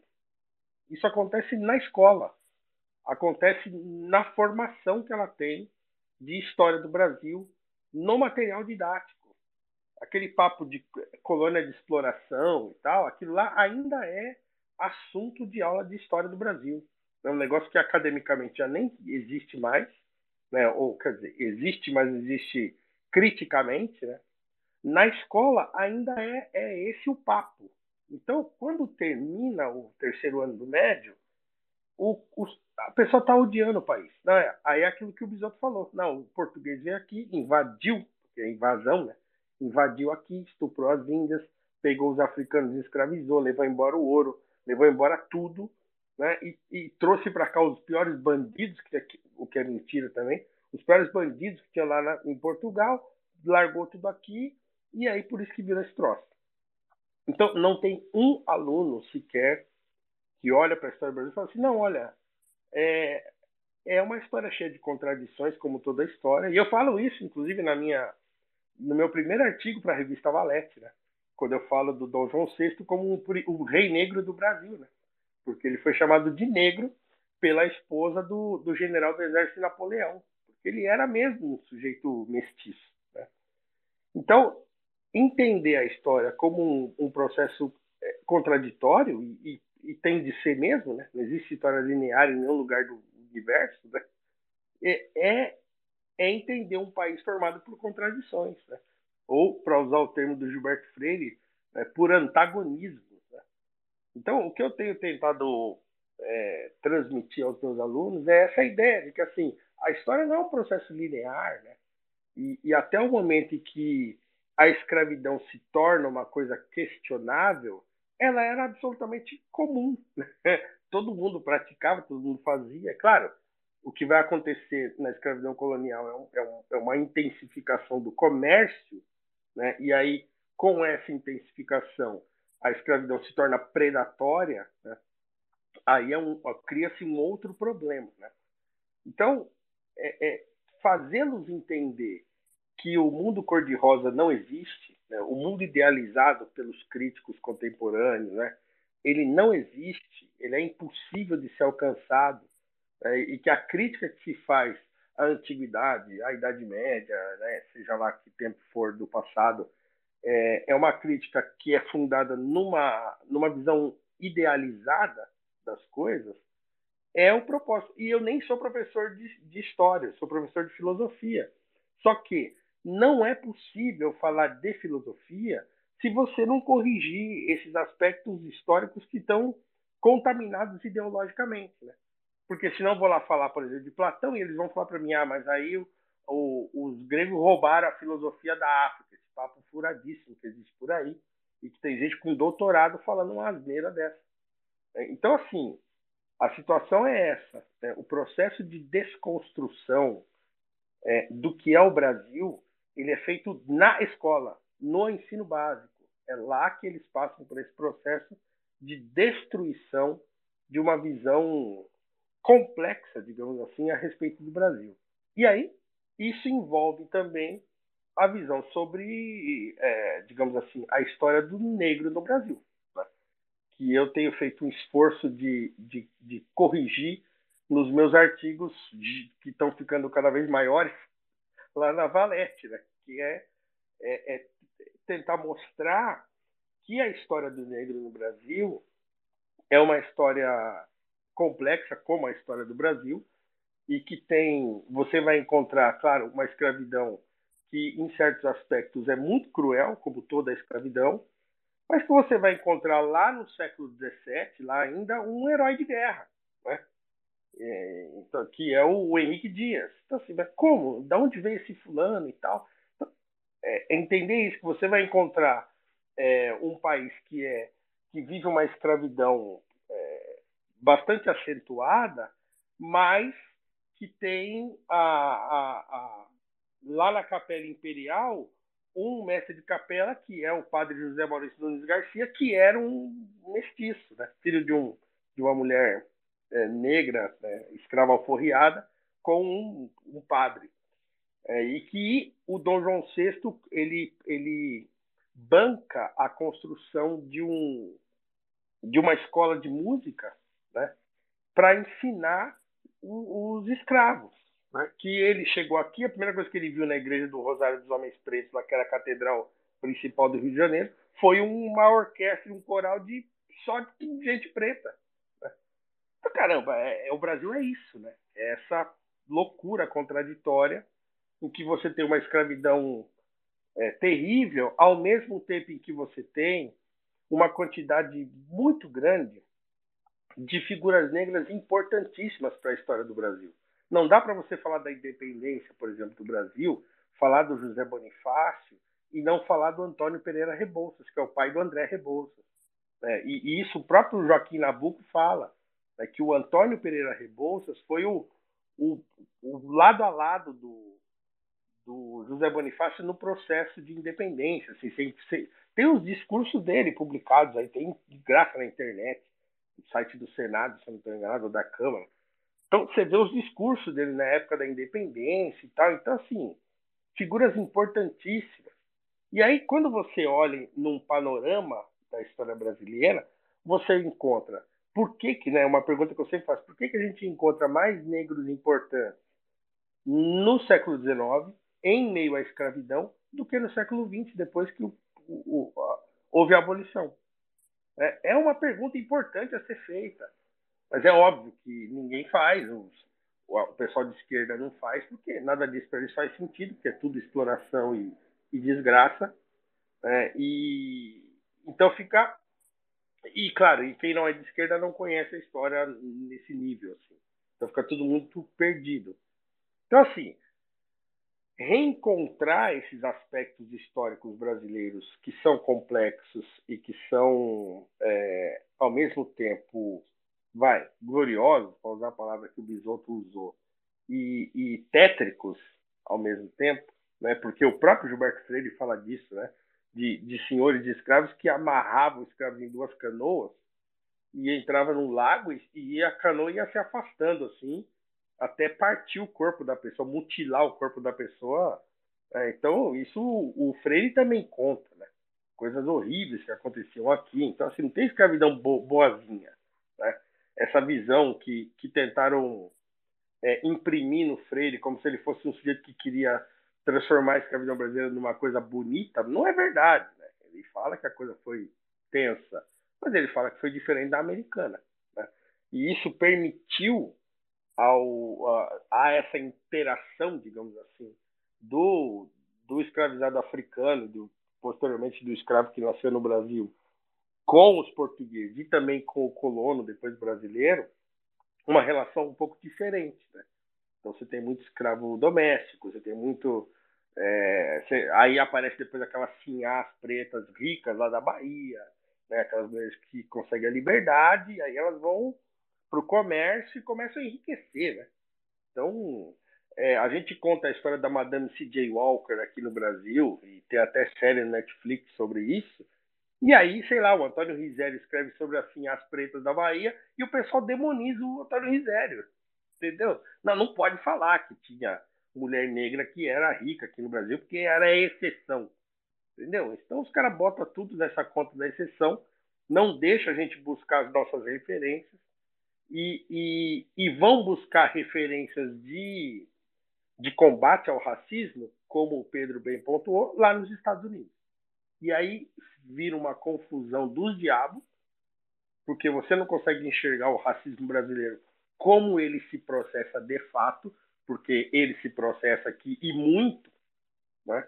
O racismo que existe no Brasil, ele é, ele é absurdo e, e, ele existe e ele se perpetua justamente porque a gente não consegue mapeá-lo direito. Né? E agora menos ainda, porque com essas teorias malucas novas e né, completamente abstratas, como racismo estrutural e essas bobagens todas, que não fazem o menor sentido, você projeta um tipo de racismo no Brasil que, que não existe aqui. Por quê? Porque aí você também confunde tudo. Você não precisa buscar uma solução é, prática para a coisa, mas você só intensifica o conflito. Né? Porque é no conflito que essas pessoas ganham. Né? todos esses caras que estão falando sobre racismo né, nesse diapasão, todas essas pessoas, elas estão ganhando com isso. Elas ganham, elas ganham destaque, ganham preeminência, vão, vão dar aula em universidade americana lá e tal, vira, né?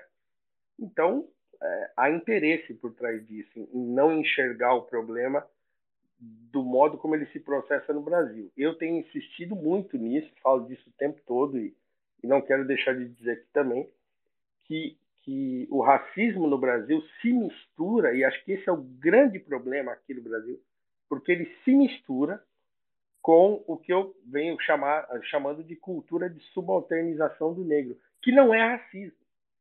Né? Você enxergar o negro como uma figura subalterna faz parte do processo histórico e da, e da cultura que se criou.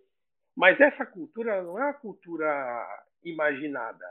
Não, porque se você ligar à tarde no programa policial, lá, como diz meu amigo Alessandro, no Café com Violência da tarde, quem que são os carinhas que estão sendo presos nos programas de violência? É, são os carinhas, os preto e pardo que estão sendo presos. Se você olha uma foto de uma cadeia, é o preto e pardo que está lá sendo preso. Se você olha. Então, para onde você olha, a, a, a, a divisão de, de classe social no Brasil ela é marcada pela cor. Então, quanto mais rico você for, mais branco vai ficando. Então, quanto mais você olha lá para cima, vai ficando mais branco. Quanto mais você olha para baixo, vai, vai ficando mais negro.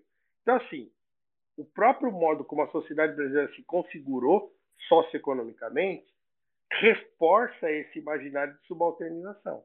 Então, se eu vou num restaurante super chique e eu entro nesse restaurante, as pessoas vão olhar para mim e tentar entender o que, que eu estou fazendo ali.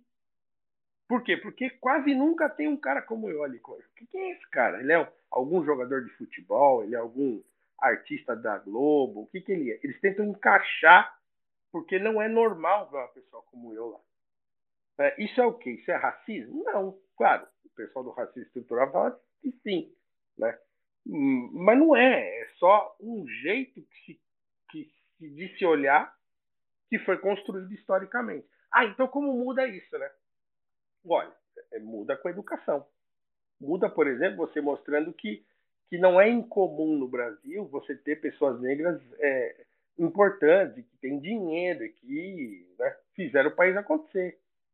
É, você tem que mostrar para o carinha que estuda lá no, naquele colégio que custa 10 mil reais a mensalidade, que ele aprende três idiomas, você tem que mostrar para ele que no Brasil nós tivemos um médico negro na transição do século XIX para o século XX, com a escravidão ainda ali na, na esquina, que foi premiado no Japão, que foi premiado na Alemanha, e que ele escreveu um tratado aqui quando ele voltou para o Brasil do Japão para defender a imigração japonesa, porque o, o, japonês era super discriminado aqui no Brasil. E aí o médico negro é que vai escrever um tratado dizendo, olha, não, o japonês é legal, pode, vamos, a gente pode receber ele sim aqui. Né? Então, assim, aquele menino que estuda nessa escola caríssima e que ele não vê negro nunca, senão como um empregado do pai, motorista, a empregada doméstica da casa dele, a babá, né, a servente da escola, sei lá o quê, esse menino tem que saber que negro não é só aquilo. Né? E aí a gente vai mudando isso. Né? Com, com, com um tipo de informação histórica que reconstrói a nossa conexão das chamadas, vai convencionou se chamar assim, relações raciais, né? que são no Brasil não são é, unívocas, mas são equívocas mesmo, são complexas, são diversas. Né? Então, a divisão que se fez da história do Brasil entre dominador e dominado, né? entre opressor e oprimido, é o que torna a nossa compreensão da história do Brasil impossível, porque você não consegue encontrar, é, encaixar a população negra, tendo sido, né, é, em grande medida, escravizada por tanto tempo, né, mais de 300 anos, você não consegue encaixá-la em outro lugar social, para usar um termo que está na moda também, que não esse da subalternidade, que não esse é do servo, do explorado. Então é, é preciso tornar a história do país é, complexa como qualquer história. Eu acho que aí a gente começa a fazer as novas gerações entenderem, né? a gente consegue combater essa visão maniqueísta da história do Brasil, é, resgatando personalidades, símbolos e coisas importantes da nossa história. É, é claro que a gente tem que criticar o que deve ser criticado, mas a gente tem que entender que a história é um processo difícil mesmo, né? E, e, e que ao mesmo tempo que os portugueses fizeram lá, como disse o Bisoto, orgia com as índias, né? Fizeram muita bandalheira também, mataram, fizeram bagunça. E é claro, né, os jesuítas estão lá desesperados, porque os colonos queriam só fazer zoeira, né? Então você vê lá o Manuel da Nóbrega escrevendo, falando, oh, pô, o negócio aqui tá complicado, porque os, os colonos estão tocando terror aqui, né? Então é, é, é, difícil, né? É um processo de. É um encontro de povos muito diferentes, em, circunstâncias completamente diferentes, em, em, com, com nível de compreensão da realidade completamente diferente. É claro que isso não vai ser linear e bonitinho. Então tem que se reconstruir é, essa visão complexa a respeito da história brasileira pra, e parar de importar, né, é, é, neutralizar essa importação que os movimentos sociais estão fazendo, movimentos negros, sobretudo, ficam fazendo o tempo todo de teorias americanas né? porque lá a coisa é outra, é diferente, e eles lá também estão muito influenciados é, pelas teorias é, do, da segunda metade do século XX ali na França e tal, né? E Foucault e Derrida e não sei o quê. Então eles estão muito influenciados dessas coisas e, e, essas doutrinas estão contaminando toda a compreensão que a gente tem é, do problema entre aspas racial brasileiro. Se a gente não resolver isso, assim, no nível da educação, vai ser muito difícil é, dar um passo em direção a uma visão mais, mais justa da história brasileira. Mas é, eu me coloco nesse, nesse espaço, né? É, tenho procurado fazer isso quanto posso. Agora estou começando a fazer isso de novo lá no Noir, que é o meu podcast lá nos Estúdios Flow. Então é isso. Não sei se me fiz entender, mas era isso. Fez sim, muito, muito bons pontos. Uh, vou usar esse gancho para jogar aqui uh, ah, para o Ricardo, né? Uh, Ricardo, então, como você acha que a gente consegue começar a curar essa autoestima do, do povo brasileiro, né? E como que a gente consegue também no, no livre mercado das ideias, né? Que as nossas visões mitológicas brasileiras nacionais sejam combativas, né? Para que a gente não fique então sucumbindo e importando o lixo dos Estados Unidos, né? Já chega o, já chega o McDonald's, né? A gente não precisa importar também o, o lixo cultural. Até vi um vídeo que você postou que achei maravilhoso de uma russa né, agradecendo que o, as sanções americanas tiraram o McDonald's, tiraram o Burger King do, da Rússia e agora os russos conseguem ser mais saudáveis e conseguem correr e conseguem emagrecer e por isso, em contrapartida, eles tiraram a gasolina dos Estados Unidos, né, para os Estados Unidos também ficar mais saudável. Nesse sentido, como que a gente consegue ser mais saudável e apreciar o, o bom terroir dos nossos mitos aqui e ser mais combativo e, e mais competitivo no mercado das ideias? Então, primeiro eu queria agradecer as exposições que foram realmente magisteriais, tanto a do Bisotto, quanto a do Uriel, quanto a do Paulo. Assim, em termos de diagnóstico da cultura brasileira e dos seus problemas, eu não teria absolutamente nada a acrescentar. Foram assim, exposições realmente brilhantes. Esse space está muito bom. É, dito isso, eu também devo dizer que o meu celular aqui já está caindo, né? Eu sempre estou com problema de conexão. Mas uh, o que eu tenho a agregar aqui a essa discussão é talvez uma visão mais pragmática de como enfrentar o problema. Por quê? Porque quando a gente teoriza, há uma tendência, obviamente, a se pensar em soluções é, muito gerais, muito amplas, e quando a gente pensa em soluções amplas, é, não fica claro o que, em termos concretos, seria possível de fazer. Né? Porque, por exemplo, é óbvio que é necessário que se reavalie toda a educação brasileira, é, que a cultura acadêmica, historiográfica sobre o Brasil é, mude, é, que a população brasileira se, se reencontre, reencontre as suas raízes, tudo isso é necessário. Só que isso não é uma coisa fácil. Por quê? Porque a gente parte de um estado que é um estado X, que é o estado onde nós nos encontramos, que é um estado justamente contrário a tudo isso, ou seja, onde todas as tendências adversativas a essa restauração estão aí postas e nós temos que operar a restauração. A gente tem que fazer as coisas acontecer. Então, de que forma dá para fazer? Eu acho que a primeira coisa assim, a ser estabelecida nisso é que todo movimento político, todo movimento político, partido, agremiação, instituição política que pretenda fazer, que pretenda fazer política no Brasil, precisa ter uma espécie de mínimo denominador comum patriótico. O que, que isso significa? Significa que, uh, malgrado as diferenças ideológicas que subsistam entre os movimentos, é necessário que haja no cerne de qualquer movimento que se pretende sério em termos políticos um apreço pelo próprio país. Tá? Se você vai fazer política e se você não gosta do seu país, você está fazendo o quê? O seu único interesse é, então, se beneficiar. Se você não gosta do seu país, você não tem apreço nenhum pelo Brasil e você está na política, então, obviamente, você vai querer algum benefício pessoal, você não vai querer algum benefício pela nação, porque você nem acredita na nação. Então, independente é, de quais sejam as divisões ideológicas, eu acho que esse mínimo denominador comum patriótico pode ser uma base para um diálogo entre movimentos liberais, nacionalistas, socialistas, de esquerda, de direita, conservadores, os que sejam. Ou seja, havendo uma base de diálogo real em termos de. Não, a gente aprecia o Brasil, a gente quer o melhor para o Brasil, a gente tem aqui uma visão do Brasil e nós queremos fomentar o crescimento e a prosperidade deste país.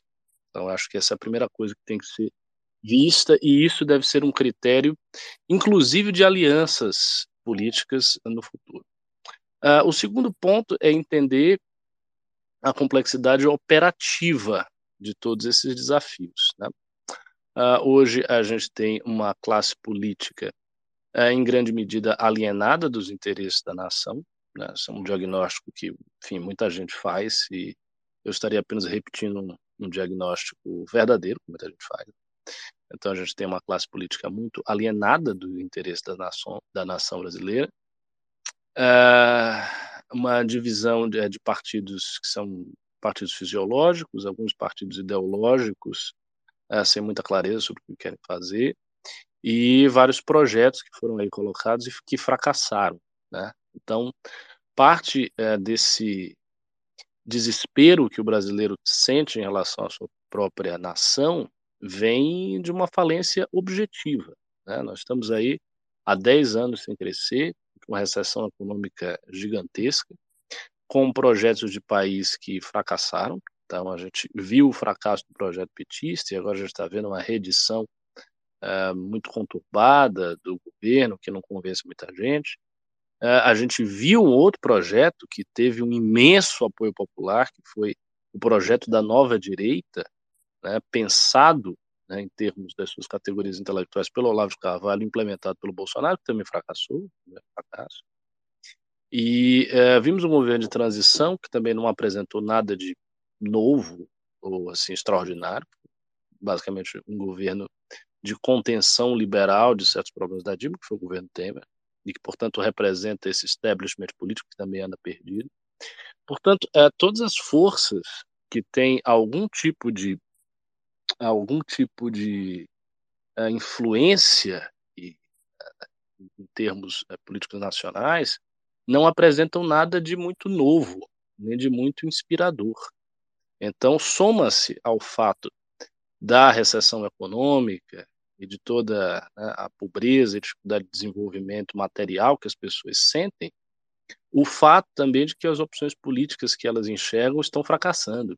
E veja, o brasileiro ele não é tão desesperançoso assim.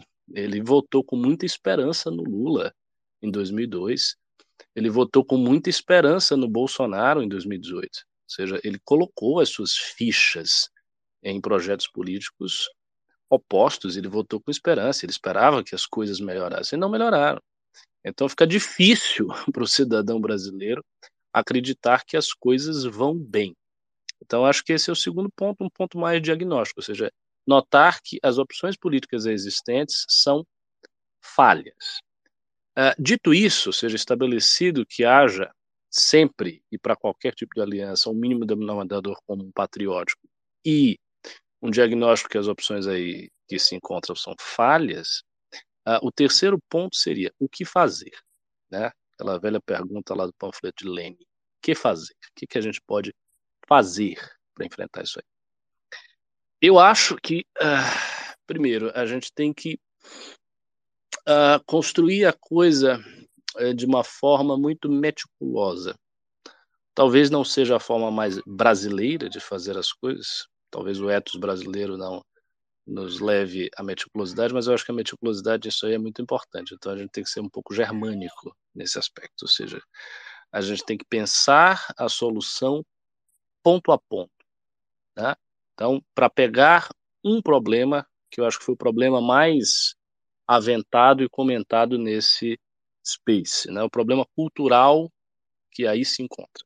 Qual é o problema cultural? O problema cultural é que as uh, universidades responsáveis pelo ensino de ciências sociais e história e antropologia, em humanidades, né, de maneira geral, são dominadas por pessoas que não têm a visão que nós estamos expondo neste space, mas sim por pessoas que têm uma outra visão.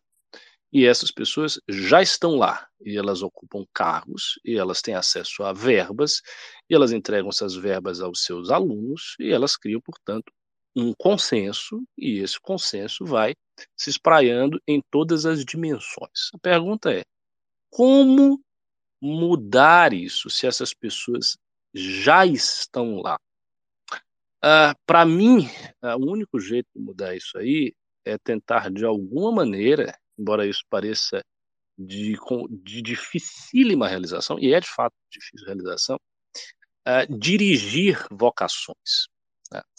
Isso é uma coisa é, que nenhuma agremiação política, partido, instituição que me conste, está fazendo. Né? E o que eu quero dizer com isso, de dirigir vocações? Uh, veja, uh, se a gente olha a hegemonia existente uh, do pensamento desses teóricos, que, como aqui foi colocado, se inspiram em ideias americanas, em discussionismo francês, em ideias de exportação, numa visão uh, duramente crítica sobre a história, etc, etc, o que nós vemos? Nós vemos a substituição uh, de uma certa uh, de uma certa elite intelectual que no Brasil nem estava exclusivamente dentro das universidades. Então, José Guilherme Aquio, por exemplo, tem um, um texto, não é um ensaio, um artigo no Argumento Liberal, em que ele faz o louvor do Sérgio Buarque de Holanda. Ele fala muito do Sérgio Buarque de Holanda lá, e ele diz uma coisa interessante sobre o Sérgio. Ele diz: olha, o Sérgio era um homem de letras, né? não era um intelectual acadêmico. E qual é essa distinção que o Merkel faz? Ele diz o seguinte: o Sérgio, ele não era um, um, animal universitário como eu e como os da, os da minha geração. Ele era outra coisa. E eu acho que existia no Brasil uma intelectualidade que estava na universidade, obviamente, mas que, que ela não se limitava à universidade, que ela exercia uma espécie de magistério público e amplo, que ela possuía os canais de expressão fora né, do, do métier acadêmico, fora do círculo estrito da academia, com seus colóquios, seminários, né, defesa de dissertação e tese, etc. E que era representado numa multiplicidade ideológica por Sérgio Buarque de Holanda, Gilberto Freire, o próprio Darcy Ribeiro, pelos professores do Instituto Histórico Geográfico, por vários historiadores de cepa antiga, né, de, de, da geração antiga, Pedro Calmon, essa gente toda. E meio que essa gente desapareceu. Né, desapareceu. Então, assim, houve um buraco nisso aí. A, a cultura, né, a formulação do pensamento brasileiro, ela basicamente se tornou uma formulação acadêmica, né, está dentro da academia, e a academia é dominada por essas pessoas né, que eu acabei de descrever como portando estas verbas, os cargos, as posições oficiais. E daí, naturalmente, elas vão reproduzindo o seu modo de pensar. Pois bem, essas pessoas que lá estão, elas não serão convencidas do contrário do que elas já pensam. Elas são pessoas é, experientes, que têm, enfim, as suas carreiras, o seu, o seu pensamento já consolidado, não adianta né, querer, sei lá, convencer a Jamila de alguma coisa ou convencer a Lilia Schwartz de alguma coisa. Elas são pessoas que já estão, né, já têm o seu pensamento, não vão ser convencidas. Portanto, a única coisa que nos restaria, né, considerando que é, essa cultura extra-universitária é, praticamente se dissolveu no Brasil e é muito difícil construí-la, porque os meios materiais de fazer isso são, são, são complexos também, inclusive financeiramente, uh, e que também não é possível convencer as pessoas que estão né, nas, nas universidades, ou seja, convencer as pessoas que formulam o pensamento brasileiro que todos os três aqui, o Bisoto, o Uriel e o Paulo criticaram, a única coisa que é possível fazer é substituí-las. E aí a próxima pergunta é como? Como vai substituir? As pessoas já estão lá. Você vai tirá-la, vai tirar no tapa, fazer uma revolução? Como é que faz isso aí?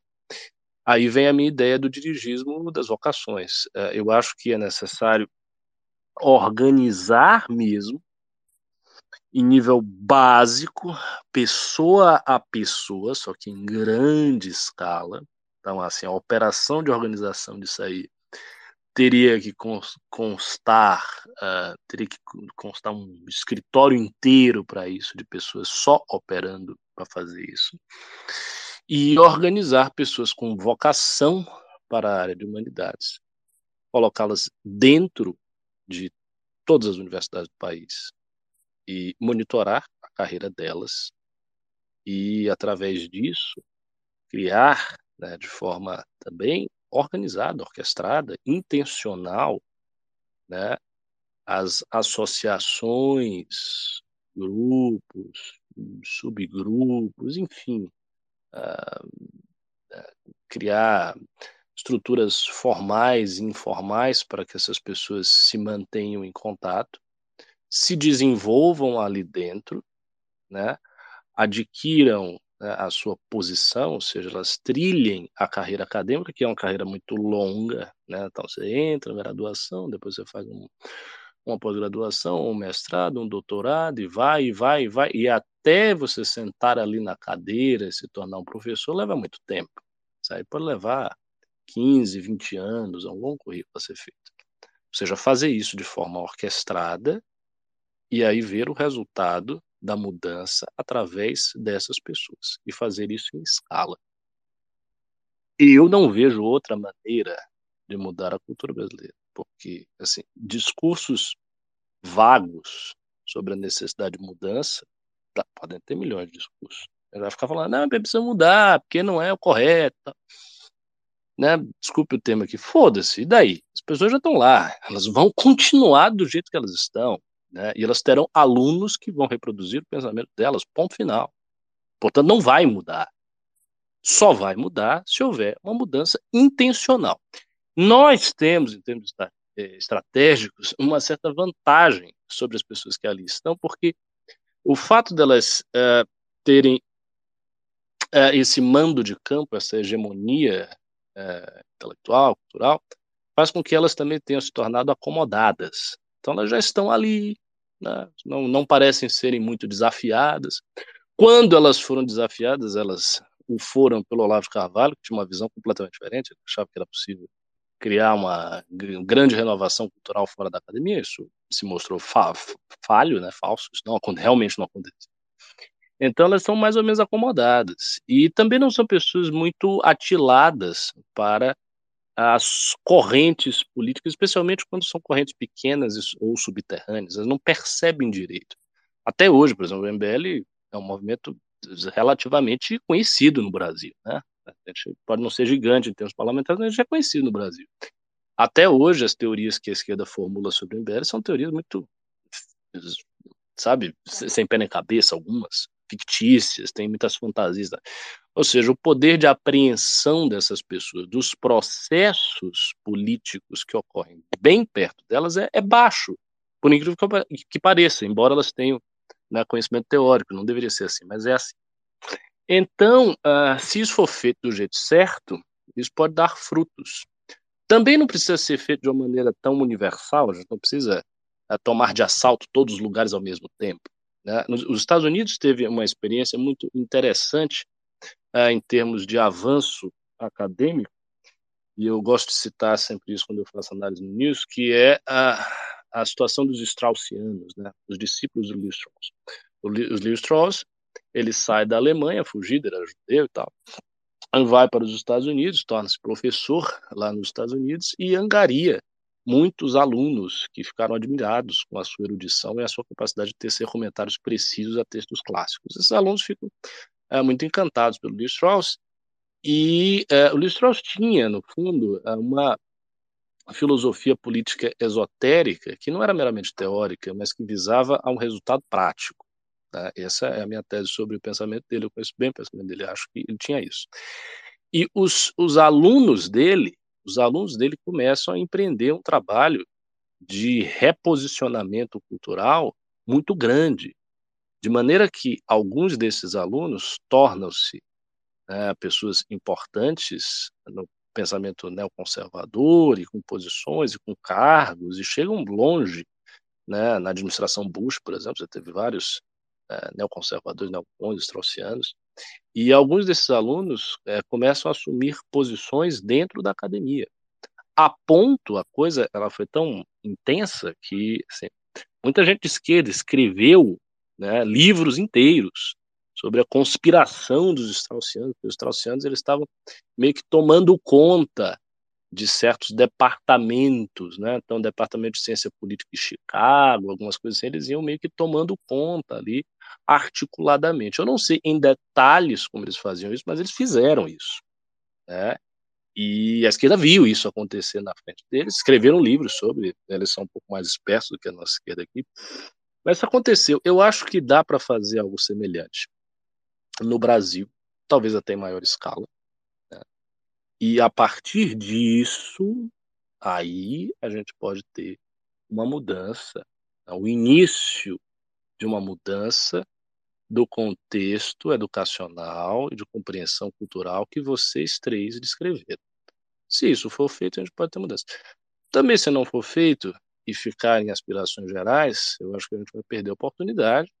É, toda essa agenda que nos parece repugnante vai avançar, porque é da sua tendência avançar, e as pessoas que estão à frente disso querem avançar com essa agenda, e a gente vai ficar contemplando, inerme, o processo de desenvolver.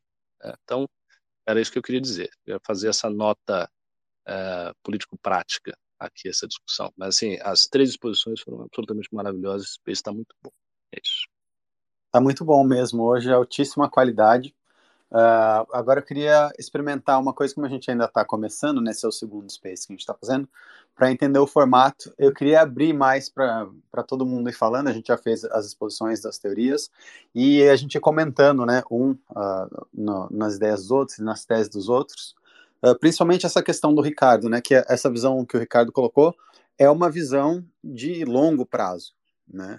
Eu concordo, mas eu também acho que é uma questão de execução muito difícil, a gente conversa bastante dentro do MBL sobre como implementar, e tem questões materiais e questões organizacionais que não são simples, mas eu acho uh, que tem outras, outros caminhos de ação que também uh, não são contraditórios, que são complementares, mas que podem ser feitos. Né? Não, não acho que o, uh, em alguma medida, como o próprio Ricardo colocou, a ascensão da nova direita foi um fenômeno que, apesar de ter sido um voo de galinha, né, por não ter uma, uma sustentação, eu não acho que ele traz lições, eu não acho que ele traz aprendizado na capacidade de inspirar as massas, como ele foi, né? Então, baseado nisso, eu queria ouvir o comentário de vocês, o que, que vocês acham que também dá para ser feito, ou se alguém tiver alguma visão uh, diferente ou complementar do que o Ricardo falou, fique à vontade.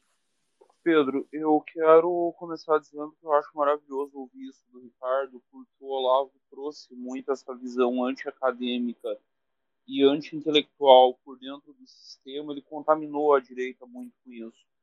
Agora, ao mesmo tempo, eu quero me permitir discordar. Eu não acho que o projeto Olavista foi um fracasso, Ricardo. Eles é, realizaram a profecia bíblica. Eles tomaram o céu de assalto. De fato, eles tomaram o céu de assalto sem partido, sem uma articulação política mais séria, mais consistente, sem academia, sem os grandes veículos de comunicação, vindo dos subterrâneos, eles mostraram que era possível gerar uma rebelião das massas, que é possível gerar uma rebelião das massas com um meme, com um grupo no Facebook. Eu acho que as duas coisas andam juntas. Eu, eu, eu entendo que o Ricardo está coberto de razão quando ele pensa nesse enfoque maior acadêmico, eu acho que a esquerda, a, a, a direita precisa disso, desesperadamente, precisa formar gente, precisa botar gente nos centros de excelência que já existem, a exemplo da própria USP, que eu mencionei, a, a USP tem os dois partidos que hegemonizaram a nova república foram fundados dentro da USP, PT e PSDB, os dois vieram de lá. Então nós temos que colocar gente na academia, temos que fazer esse trabalho de longo prazo mas ao mesmo tempo eu não acho que o método olavista, na prática, tenha se mostrado falho. Ele mostrou que é possível vencer. E aí perde na sequência, mas perde por muito pouco, e não é necessário que a gente rememorar todos os erros bizonhos cometidos por Jair Bolsonaro ao longo de quatro anos de governo. Mesmo com todos esses erros, mesmo com uma, com uma condução desastrosa na pandemia, com tudo isso ele empatou a eleição. Ele não ganhou ela por 2 milhões de votos foi muito pouco, foi muito apertado. Lula tinha do outro lado toda a grande mídia, toda a academia, todo o mainstream, todos os grandes partidos, tudo. O, o Bolsonaro tinha ele e essa rebelião das massas silenciosas alimentadas pelo olavismo. Empatou a eleição mesmo num cenário muito ruim. Eu acho que dá para combinar as, as duas coisas. Dá para fazer uma luta de guerrilha disruptiva por fora dos aparelhos tradicionais de transmissão de conhecimento e hegemonia e de produção de cultura, eu acho que a Academia MBL é uma iniciativa nesse sentido. Eu acho que outros cursos de, de influenciadores, de gente, gente preparada, né? não os picaretas que vivem de dar golpe nesse mercado, tem muito também. Mas eu acho que isso também pode gerar massa crítica. O Olavo sozinho conseguiu gerar massa crítica para eleger um presidente. Então, eu não acho que seja um negócio para se descartar a priori o método, pelo menos.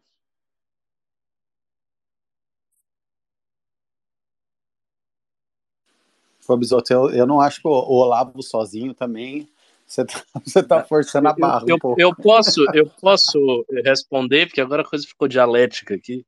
Claro. Então, Bisoto, eu concordo com você. De fato, o que aconteceu foi absolutamente extraordinário. É, para mim, que acompanhei esse processo desde o princípio, foi um negócio quase. Uriel sabe também, porque ele acompanhava essas coisas lá no Orkut, né? Que, a gente discutia esse negócio no Orkut quando eu tinha 18 anos. Né? A ideia é que os conservadores, liberais, aquela gente toda, né, dava numa Kombi e de repente eles elegem um presidente. Isso foi uma coisa assim surreal. Então, nesse aspecto, foi a coisa mais bem sucedida que já se viu na história recente do Brasil. O problema é que a eleição do Bolsonaro não mudou nada, porque ele não tinha base nenhuma. Então, uh, foi uma coisa gigantesca em termos, uh, em termos uh, de explosão eleitoral.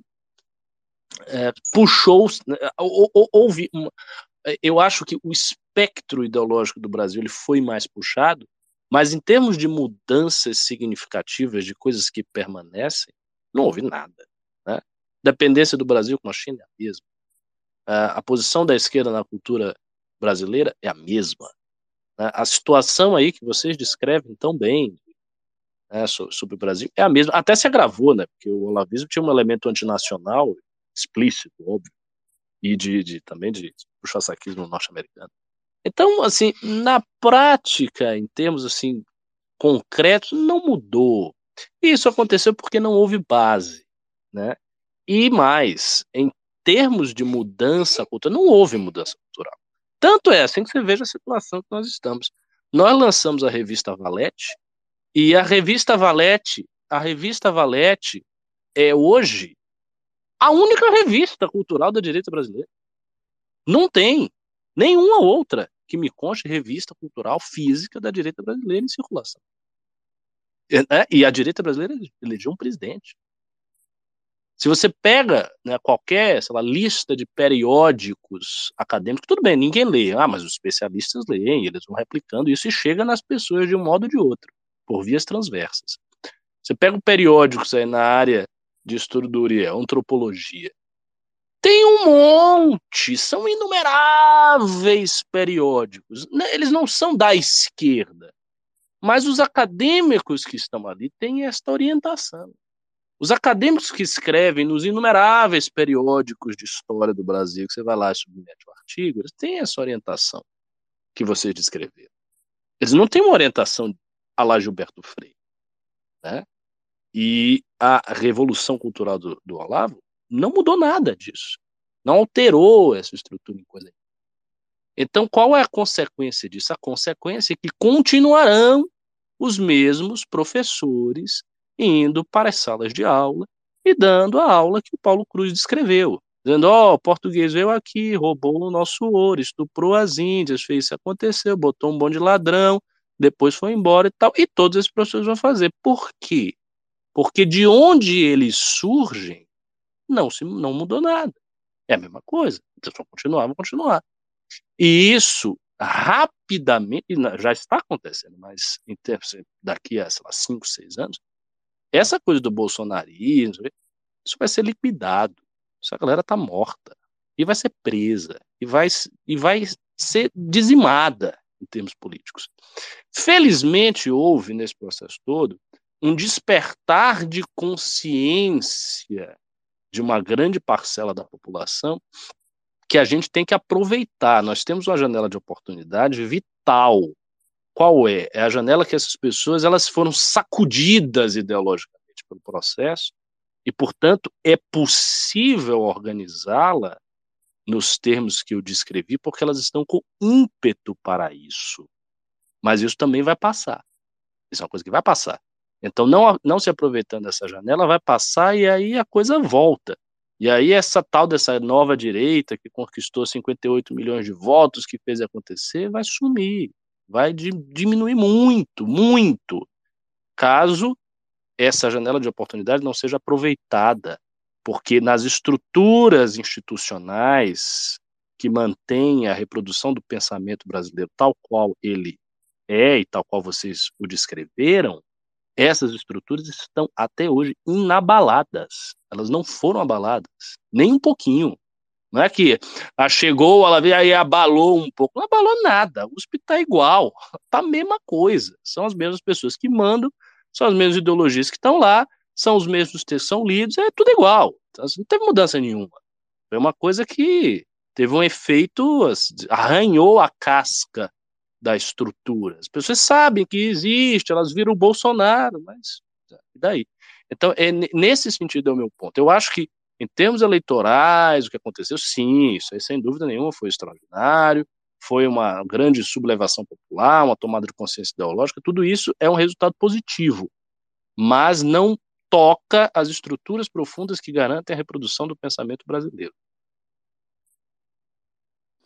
Então, Ricardo, de uma uh, visão pragmática aqui, dado que uh, essa mudança precisa dessa estrutura, né? dado que isso é um projeto de longo prazo, uh, então qual é o problema da visão do Olavo de ser anti-intelectual e anti-acadêmica? Né? Porque, nesse sentido, se você conseguir resolver o problema, que é o problema da influência de esquerda da academia permeando a sociedade, se você consegue quebrar esse elo de confiança, você desmonta essa estrutura mais rápido do que 20 anos. Em, em alguma medida ele tentou fazer isso, em alguma medida uh, houve esse sucesso, né? Eu não acho que tudo tenha sido mérito dele, até porque, como a gente estava falando lá, de importação uh, cultural americana, esse é um movimento que também aconteceu muito forte nos Estados Unidos, a gente importou muito desse movimento. Então, por mais que ele tenha sido influente aqui, tenha traduzido muitas coisas aqui, é, é inegável essa, essa influência uh, internacional que a gente teve também. Mas, dado que uh, esse problema está aí, esse problema levaria tanto tempo, essa visão anti-intelectual e anti-acadêmica não seria mais competitiva e mais eficiente se ela fosse bem executada? Então, eu acho que existe é, essa. É, Para qualificar a posição do Olavo, a gente tem que sair um pouco desse modelo de que ele era tinha uma posição anti-intelectual. Eu não acho que ele tinha uma posição anti-intelectual, até porque ele enfatizava demais a primazia dos elementos culturais sobre os elementos materiais. Né? E todo Olavete mais ou menos é, inteligente, ou que se crê inteligente, busca seguir os passos do Olavo nisso aí. Então ele sempre falava: vocês têm que estudar, não vão para política, estudem, leiam os clássicos, vamos, os clássicos e tal. E tem muita gente ganhando dinheiro aí, com cursos online sobre leitura de clássicos, etc, etc.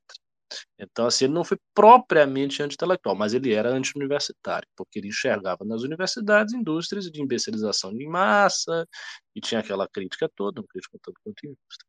O que rola é o seguinte: quando uh, isso é colocado no Brasil, isso é colocado com uma triste desatenção sobre os meios materiais de execução.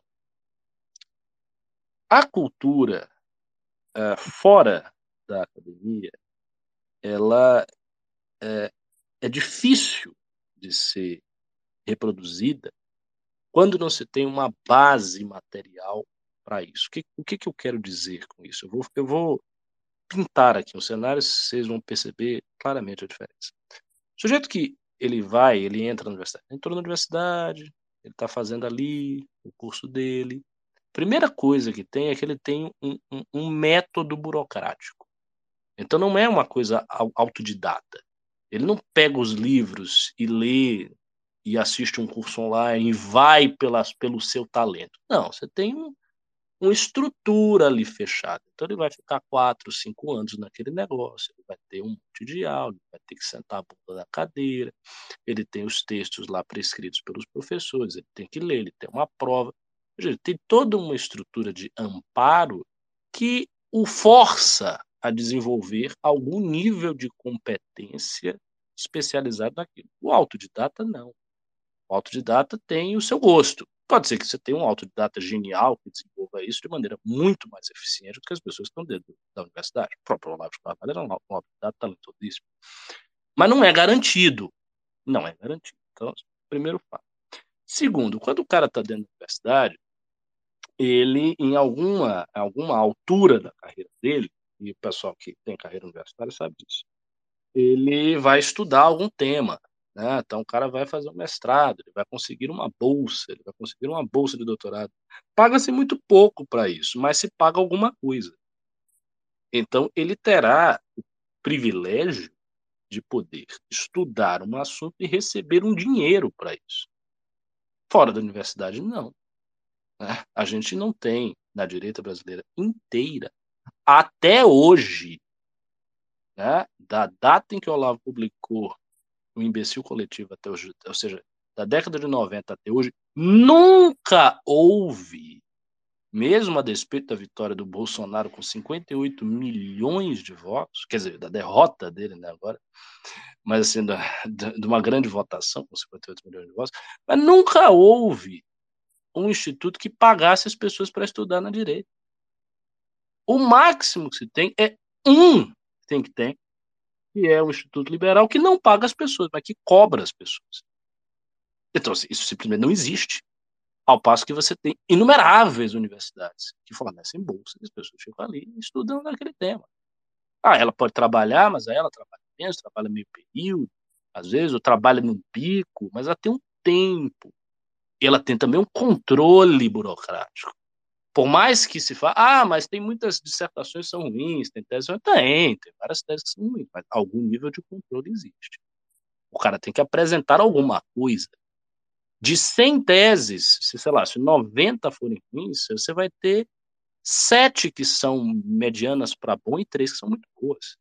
E o cara ficou sentado ali, e ele foi pago durante vários anos, e teve um professor, e a coisa foi controlada. Ou seja, é um sistema controlado que permite a coisa se desenvolver. Outro ponto. Este sistema, ele tem uma estrutura formal. Então, um professor, ele não pode dar aula no ensino médio sendo autodidata. Não, opa, ou eu sou aqui, eu, eu, eu, é, eu não sou formado, não, eu sou eu fiz terceiro ano, entendeu? Mas eu estudei muito aqui, história e tal, li pra caramba, dez anos de leitura de história. O que, que é isso? Isso não é nada. Vai dar aula? Não, você tem que ter o diploma. Portanto, você estar nos lugares que você vai dar aula, você tem que ter o diploma. Não interessa se você tem uma grande cultura, você tem uma pouca cultura. A coisa é documental. Você tem o um diploma, você não tem o um diploma. Se você não tem o um diploma, você não pode. Ponto. E onde é que vem o diploma? Não vem do curso online do, do sei lá, do latinista da vez. Não vem do COF. Né? O, o COF não dava diploma, ele não pode dar diploma, porque o MEC não reconhece. Então, onde é que vem o diploma? O diploma vem na universidade. Portanto, tanto em termos é, de organização do trabalho, quanto de pagamento, quanto de autorização formal para poder dar aula, tudo isso está vinculado à universidade. É por isso que essa renovação da cultura de fora da universidade é muito difícil de ser realizada. Talvez pudesse ser realizada se uh, brotasse muitos gênios que resolvem não entrar na universidade e que resolvem operar essa mas isso não aconteceu e assim isso não está acontecendo também então a gente tem que ver a realidade se isso não aconteceu, se isso não está acontecendo, nada me leva a crer que isso vai acontecer. Portanto, para mim, a única solução visível é o contrário, é fazer o inverso disso. Olha, essa solução ela não deu certo, ela não vai dar certo. É, as estruturas materiais de, de, de, de manutenção disso aqui não funcionam, as estruturas formais também não funcionam, portanto, a única coisa que funciona é você entrar lá. Porém, como eu estou dizendo, as pessoas não estão entrando porque o pensamento que vocês estão criticando aqui, ele está sendo reproduzido. Né? Ele já está, ele está sendo reproduzido. Não tem nenhuma coisa que está mudando. Ora, se não dá para ir por este caminho do autodidatismo e fora da universidade, e se dentro deste caminho aqui, que é o caminho interno, as coisas estão do mesmo jeito, então só me resta, por uma questão de exclusão lógica, uma opção, que é promover algum nível de dirigismo, ou seja, aplicar um princípio de intencionalidade à mudança do pensamento, que precisa não ser de fora dos muros da universidade, e sim dentro. Aí você vai dizer, ah, mas isso é de muito longo prazo, isso é uma coisa de longo prazo, mais ou menos, não é tão longo prazo assim. Assim, tem que começar já. Tem que começar em questão de três anos. Eu acho que isso aí, cara, assim, termos bem práticos para a gente, do MBL, tudo, e para os outros movimentos que, que queiram se juntar a isso, isso tem que começar em três, quatro anos. Começar já. Começar o quê? Cadastrar todo mundo, meter todo mundo em tudo que é lugar, começar a acompanhar as carreiras das pessoas. E aí ver o resultado em mais uns 5, 6, 7. Só nesse tempo já dá para ver. Porque assim, também não é preciso ter uma titulação muito alta para você dar aula num colégio de ensino médio, cara. Assim, tem pessoas que não têm nem mestrado que dão aula no ensino médio. Tem só graduação. Às vezes tem um mestrado. Graduação mais mestrado na área de humanas dá, dá o que? Seis anos, sete anos. Imaginando que se comece daqui a quatro, cinco, você tem o quê? Dez anos pela frente. Dez anos não é muita coisa. Dez anos é o tempo que o MBL existe, né? É muito menos tempo, por exemplo, que levou uh, o pensamento do Olavo para gerar o fenômeno bolsonarista. Né? Levou muito mais tempo. Então não é também tanto tempo. A questão é que a coisa tem que ser feita.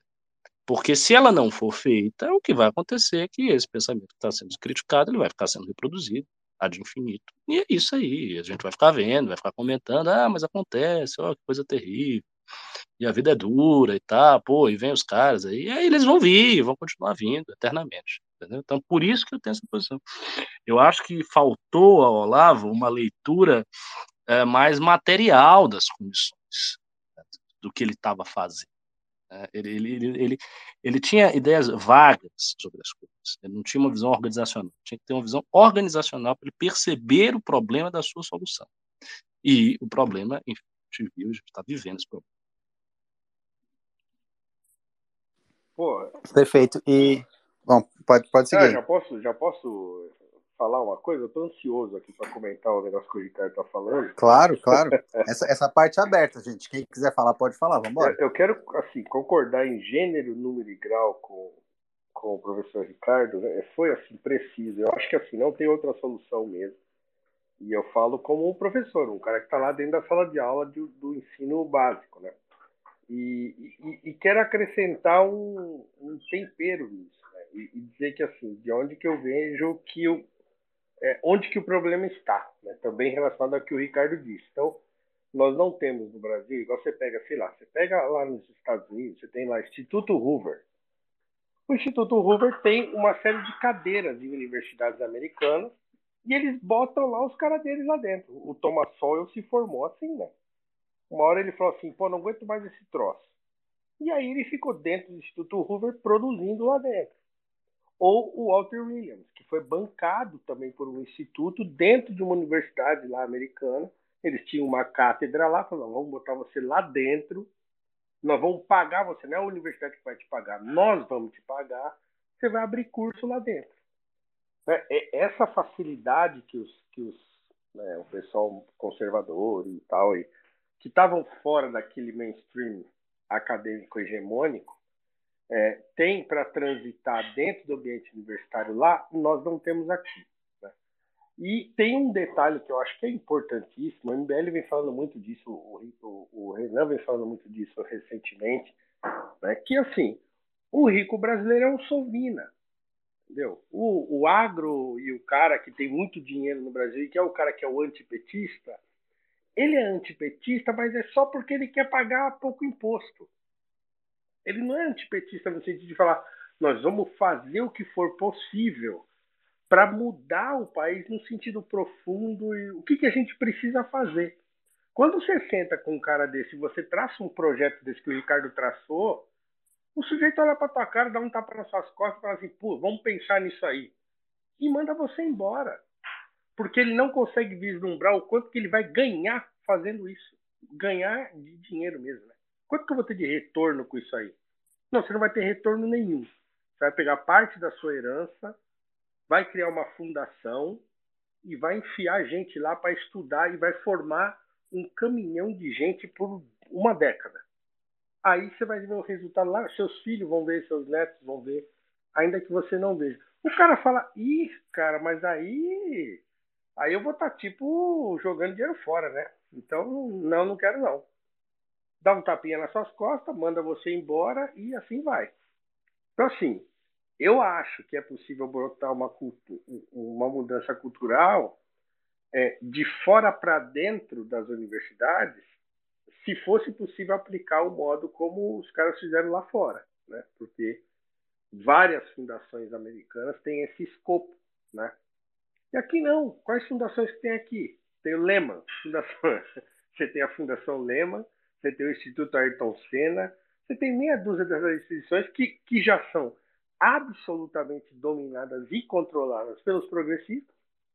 Então, quer dizer, não tem. Ou surge gente aqui né, que não seja alucinada de esquerda, tá, que esteja disposta a depositar parte dos seus dividendos, que, que, que são muitos, né, num projeto de, de educação e de mudança do país, ou, cara, ou assim, ou a coisa não vai funcionar, né? Ou tem que ser um trabalho de formiguinha, né?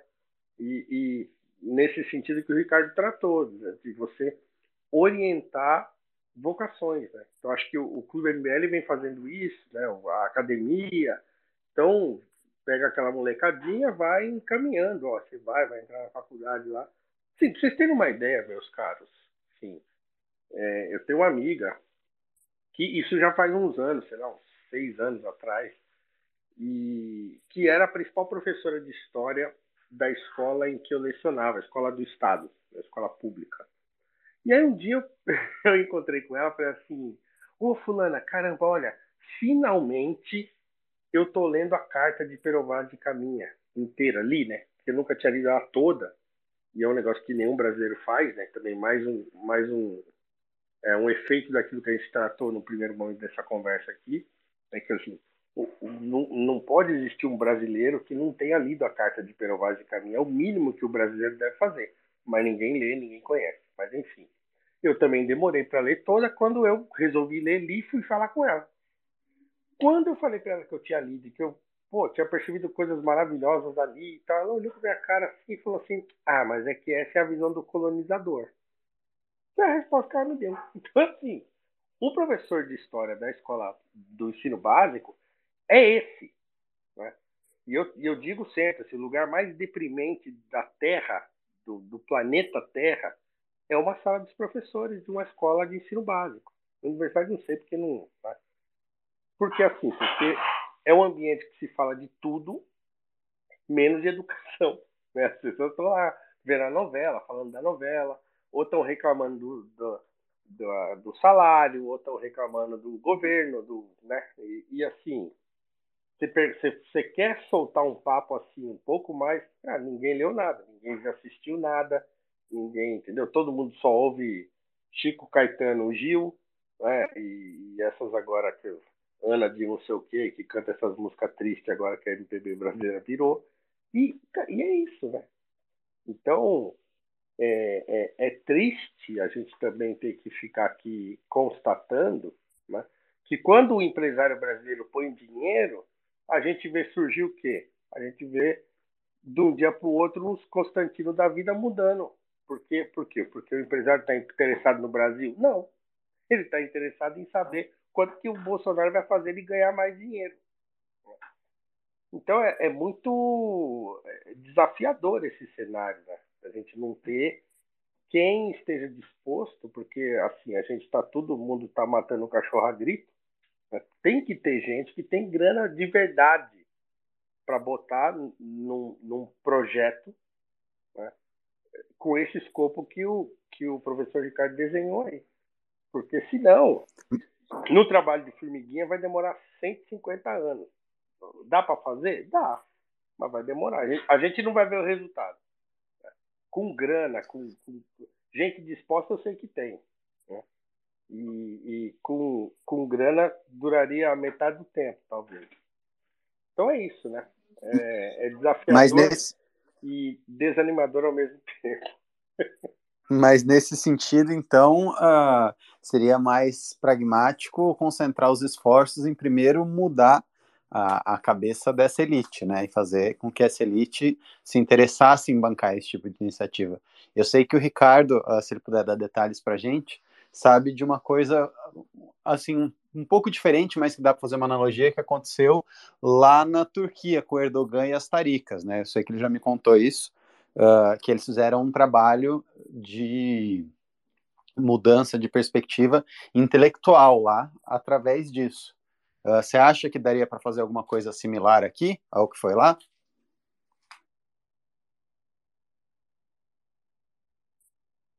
Ricardo? Ricardo? É, ele tá com o microfone desmutado aqui. Será que acabou a bateria dele? Ele tinha saído e entrado, inclusive, ele acabou de entrar de novo. Ricardo.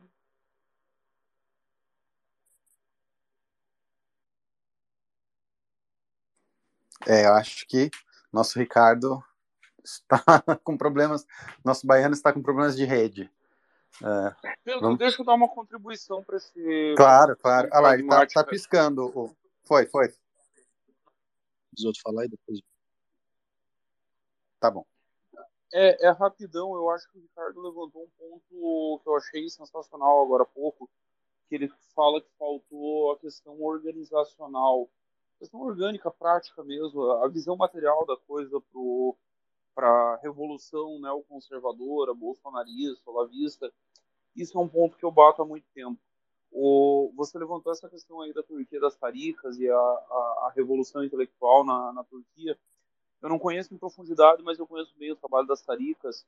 Não é só na Turquia, né? Eles fazem um trabalho cultural e que gera revoluções seguidas às vezes no mundo islâmico inteiro. O, o próprio Talibã é fruto disso. No, no Paquistão eles têm muito peso. É, em vários locais.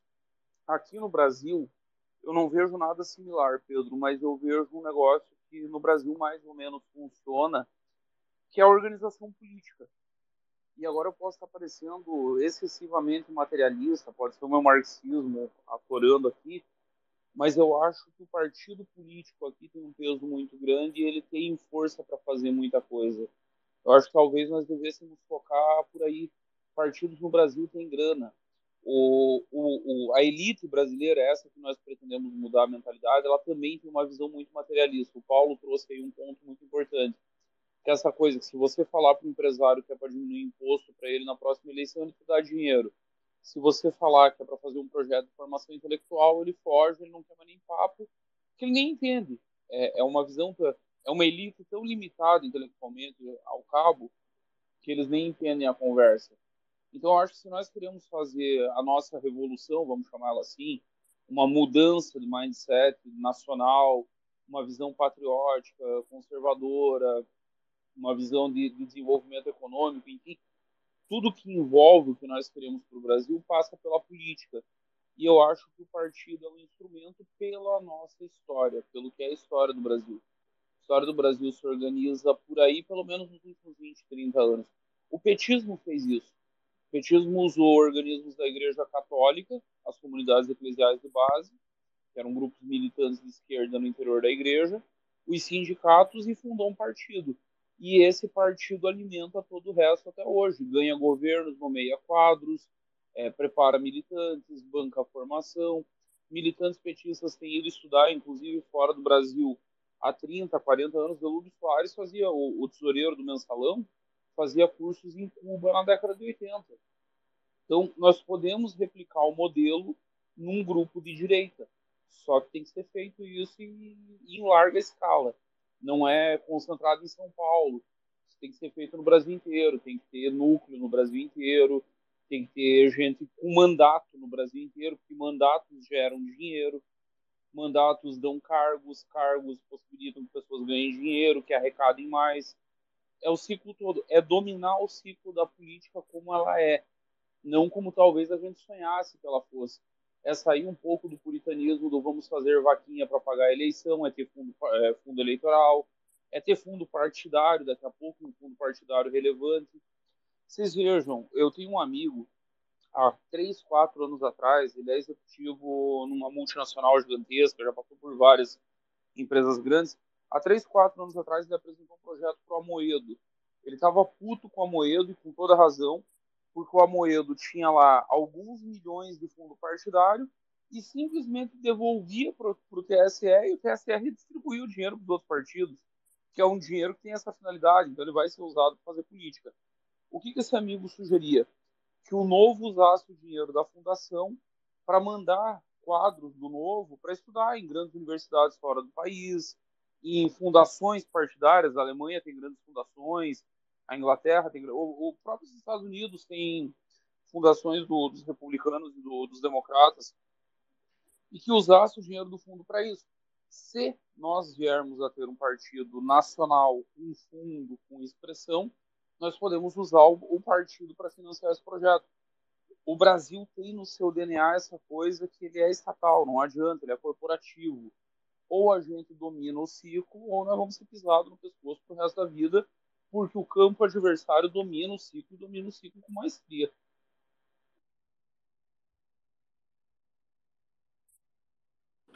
Ricardo, quer complementar? É, quero. É, assim, veja, o que as taricas fizeram na Turquia é impossível de ser reproduzido aqui, porque se tratam de organizações espirituais muito antigas, com um respaldo muito gigantesco na sociedade, que vem de séculos. A gente não tem nada assim, comparável. Então a gente não considera, a gente não teria como fazer isso do jeito que está sendo feito. Assim como, por exemplo, a gente não tem é, organismos seculares, né, como a Irmandade Muçulmana, o RSS, tá? não tem isso, não existe. Se vier a ter, pode ser um MBL daqui no futuro e tal, se a gente der muito certo. E mesmo assim é difícil, porque a base desse, desses grupos todos é uma base religiosa. Então eles têm um senso de sagrado que transcende qualquer tipo de enfim, qualquer tipo de alvo pragmático que a gente possa inculcar na cabeça das pessoas. É, dito isso, eu concordo inteiramente com o que o Bisotto falou, eu acho que é possível fazer algo numa escala para nós através de partidos, dá para fazer isso. Se você tiver um partido que tenha compromisso ideológico, dá para fazer. Concordo plenamente com o Paulo quando ele disse: é, mas lá nos Estados Unidos você tem think tanks, o pessoal bota dinheiro. Tá? É exatamente assim, né? E também, assim, o direito de herança e de sucessão nos Estados Unidos é diferente do Brasil. Então, no direito de herança do Brasil, fica muito pouca coisa como Estado. Então, o rico brasileiro fica com a grana dele, ele não precisa se preocupar com fundação nem nada, e acabou, ele não quer investir em coisa nenhuma. E é isso aí. Né? Tanto é assim que o único think tank que tem investimento de um cara rico, motivo pelo qual eu sempre o respeitarei, apesar de suas posições ruins, né? Posições de apoio ao Bolsonaro tal, é o Hélio Beltrão. Né? O Hélio Beltrão, pelo menos, ele fez alguma coisa real. Ele tem dinheiro, ele é libertário, ele meteu o dinheiro dele lá, o Mises funciona, tem uma sala bonitona, tem uma editora e tal. Tudo bem que não paga as pessoas para estudar, né? tem uma pós-graduação de escola austríaca, se não me engano, você paga para fazer. Mas é alguma coisa que ele fez. Né? Se a gente for pegar outros ricos que apareceram aí na direita brasileira, não tem nada.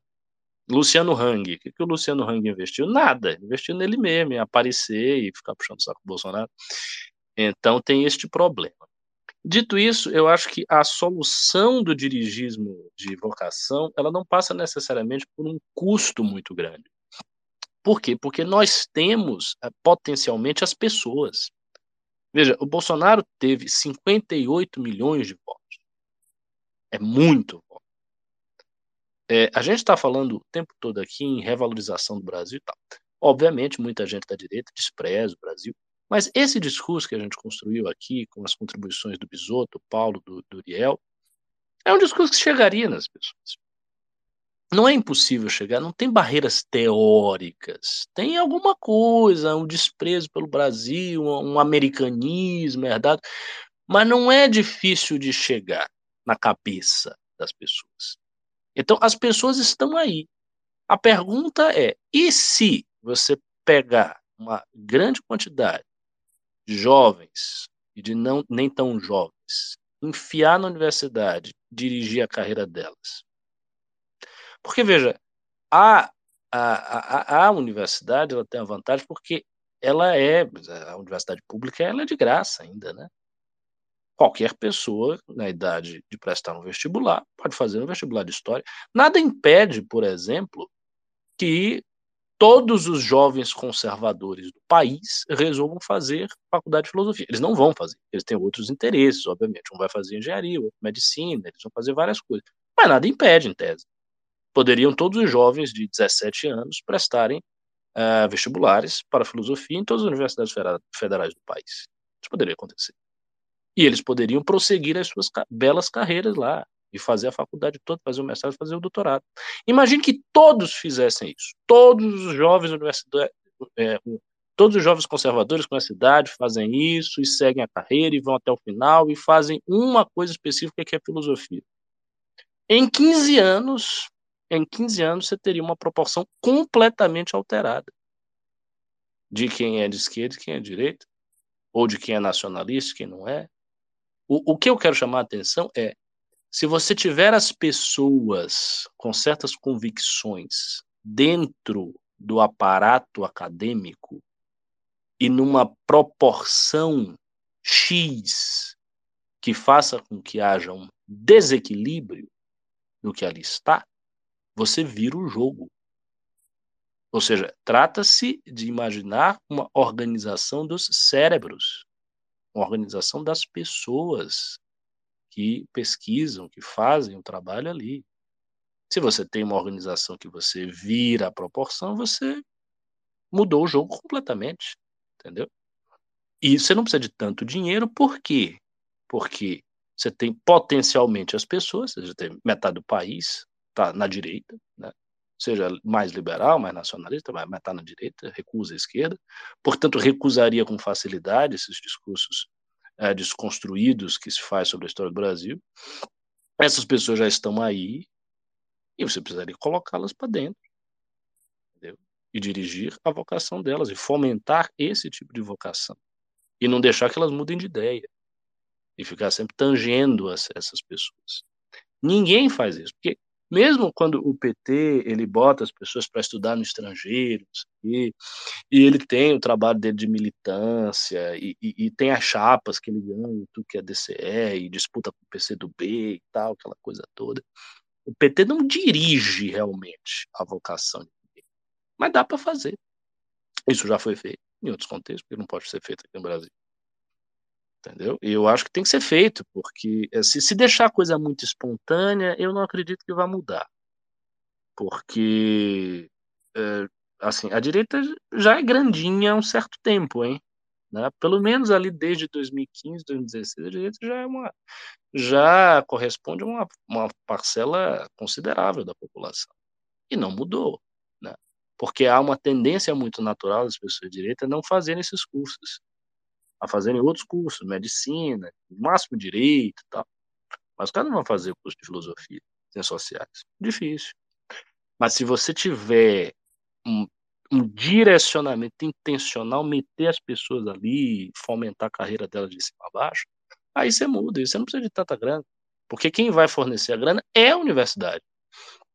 E a única coisa que, que seria complexa é que se você faz isso numa certa escala, enfim, as pessoas vão perceber que, que, algo está acontecendo. Daí elas vão fazer muitos colóquios sobre o que está acontecendo e vão tentar se fechar e fechar as torneiras, aí vai haver perseguições acadêmicas, mas enfim, isso aí é um problema bom, né? É um problema quando a, a solução começa a aparecer.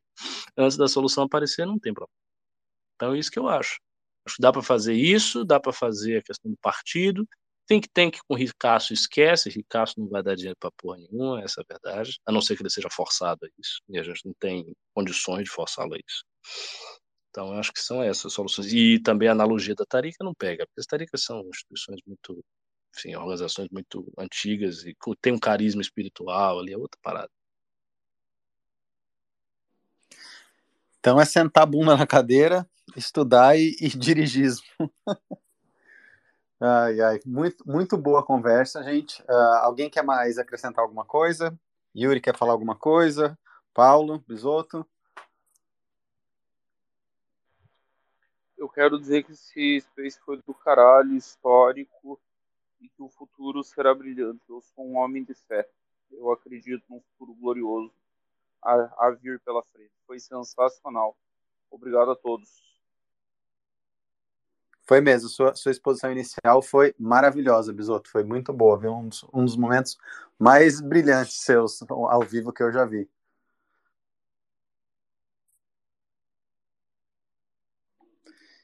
Então, Não, eu quero é agradecer isso. também. Ah. Só, eu tô, eu tô, tô jantando agora, então beleza, foi bom pra caramba. E espero participar de outros. Tamo junto. Ótimo. Então é isso, gente. Muito boa noite. Muito obrigado. Foi muito bom. O segundo aqui, uh, Space que a gente fez. eu concordo com o Ricardo, tem que dar o braço a torcer aqui, e eu acho que uh, o MBL está no caminho certo, né? Vendo os esforços que a gente está fazendo, uh, o nosso planejamento de médio e longo prazo, eu acho que é por aí. E você vê, né, para vocês que estão ouvindo a gente, vocês verem a importância do que é uma leitura intelectual. Por conta dessa visão e por conta dessa leitura, a gente está organizando um movimento para realmente cumprir esse destino e lutar pelo país que a gente não quer que seja mais o Bostil, né? Então, uh, voltando aqui para onde a gente começou, que realmente a gente precisa entender que o nosso país é grande, que o nosso país é maravilhoso e que não dá para a gente ver a nossa juventude indo embora e não querer fazer nada a respeito. Eu gostei muito daquela colocação que o Ricardo colocou também, de um nacionalismo um denominador comum, e isso faz muito sentido, né? A gente que está aí no, no movimento, se fudendo, sofrendo, é perseguido pela direita, é perseguido pela esquerda. Se você realmente não acredita num mito de um Brasil melhor possível, só sobra a picaretagem mesmo, só sobra você ficar lá uh, falando que você tem o pendrive bala de prata que vai salvar todo mundo e mostrando que o seu pinto é maior do Flávio Dino, que é foda. Desses picaretas o Brasil tá cheio. Então é isso, gente. Muito obrigado boa noite e até quinta-feira que vem. Abração.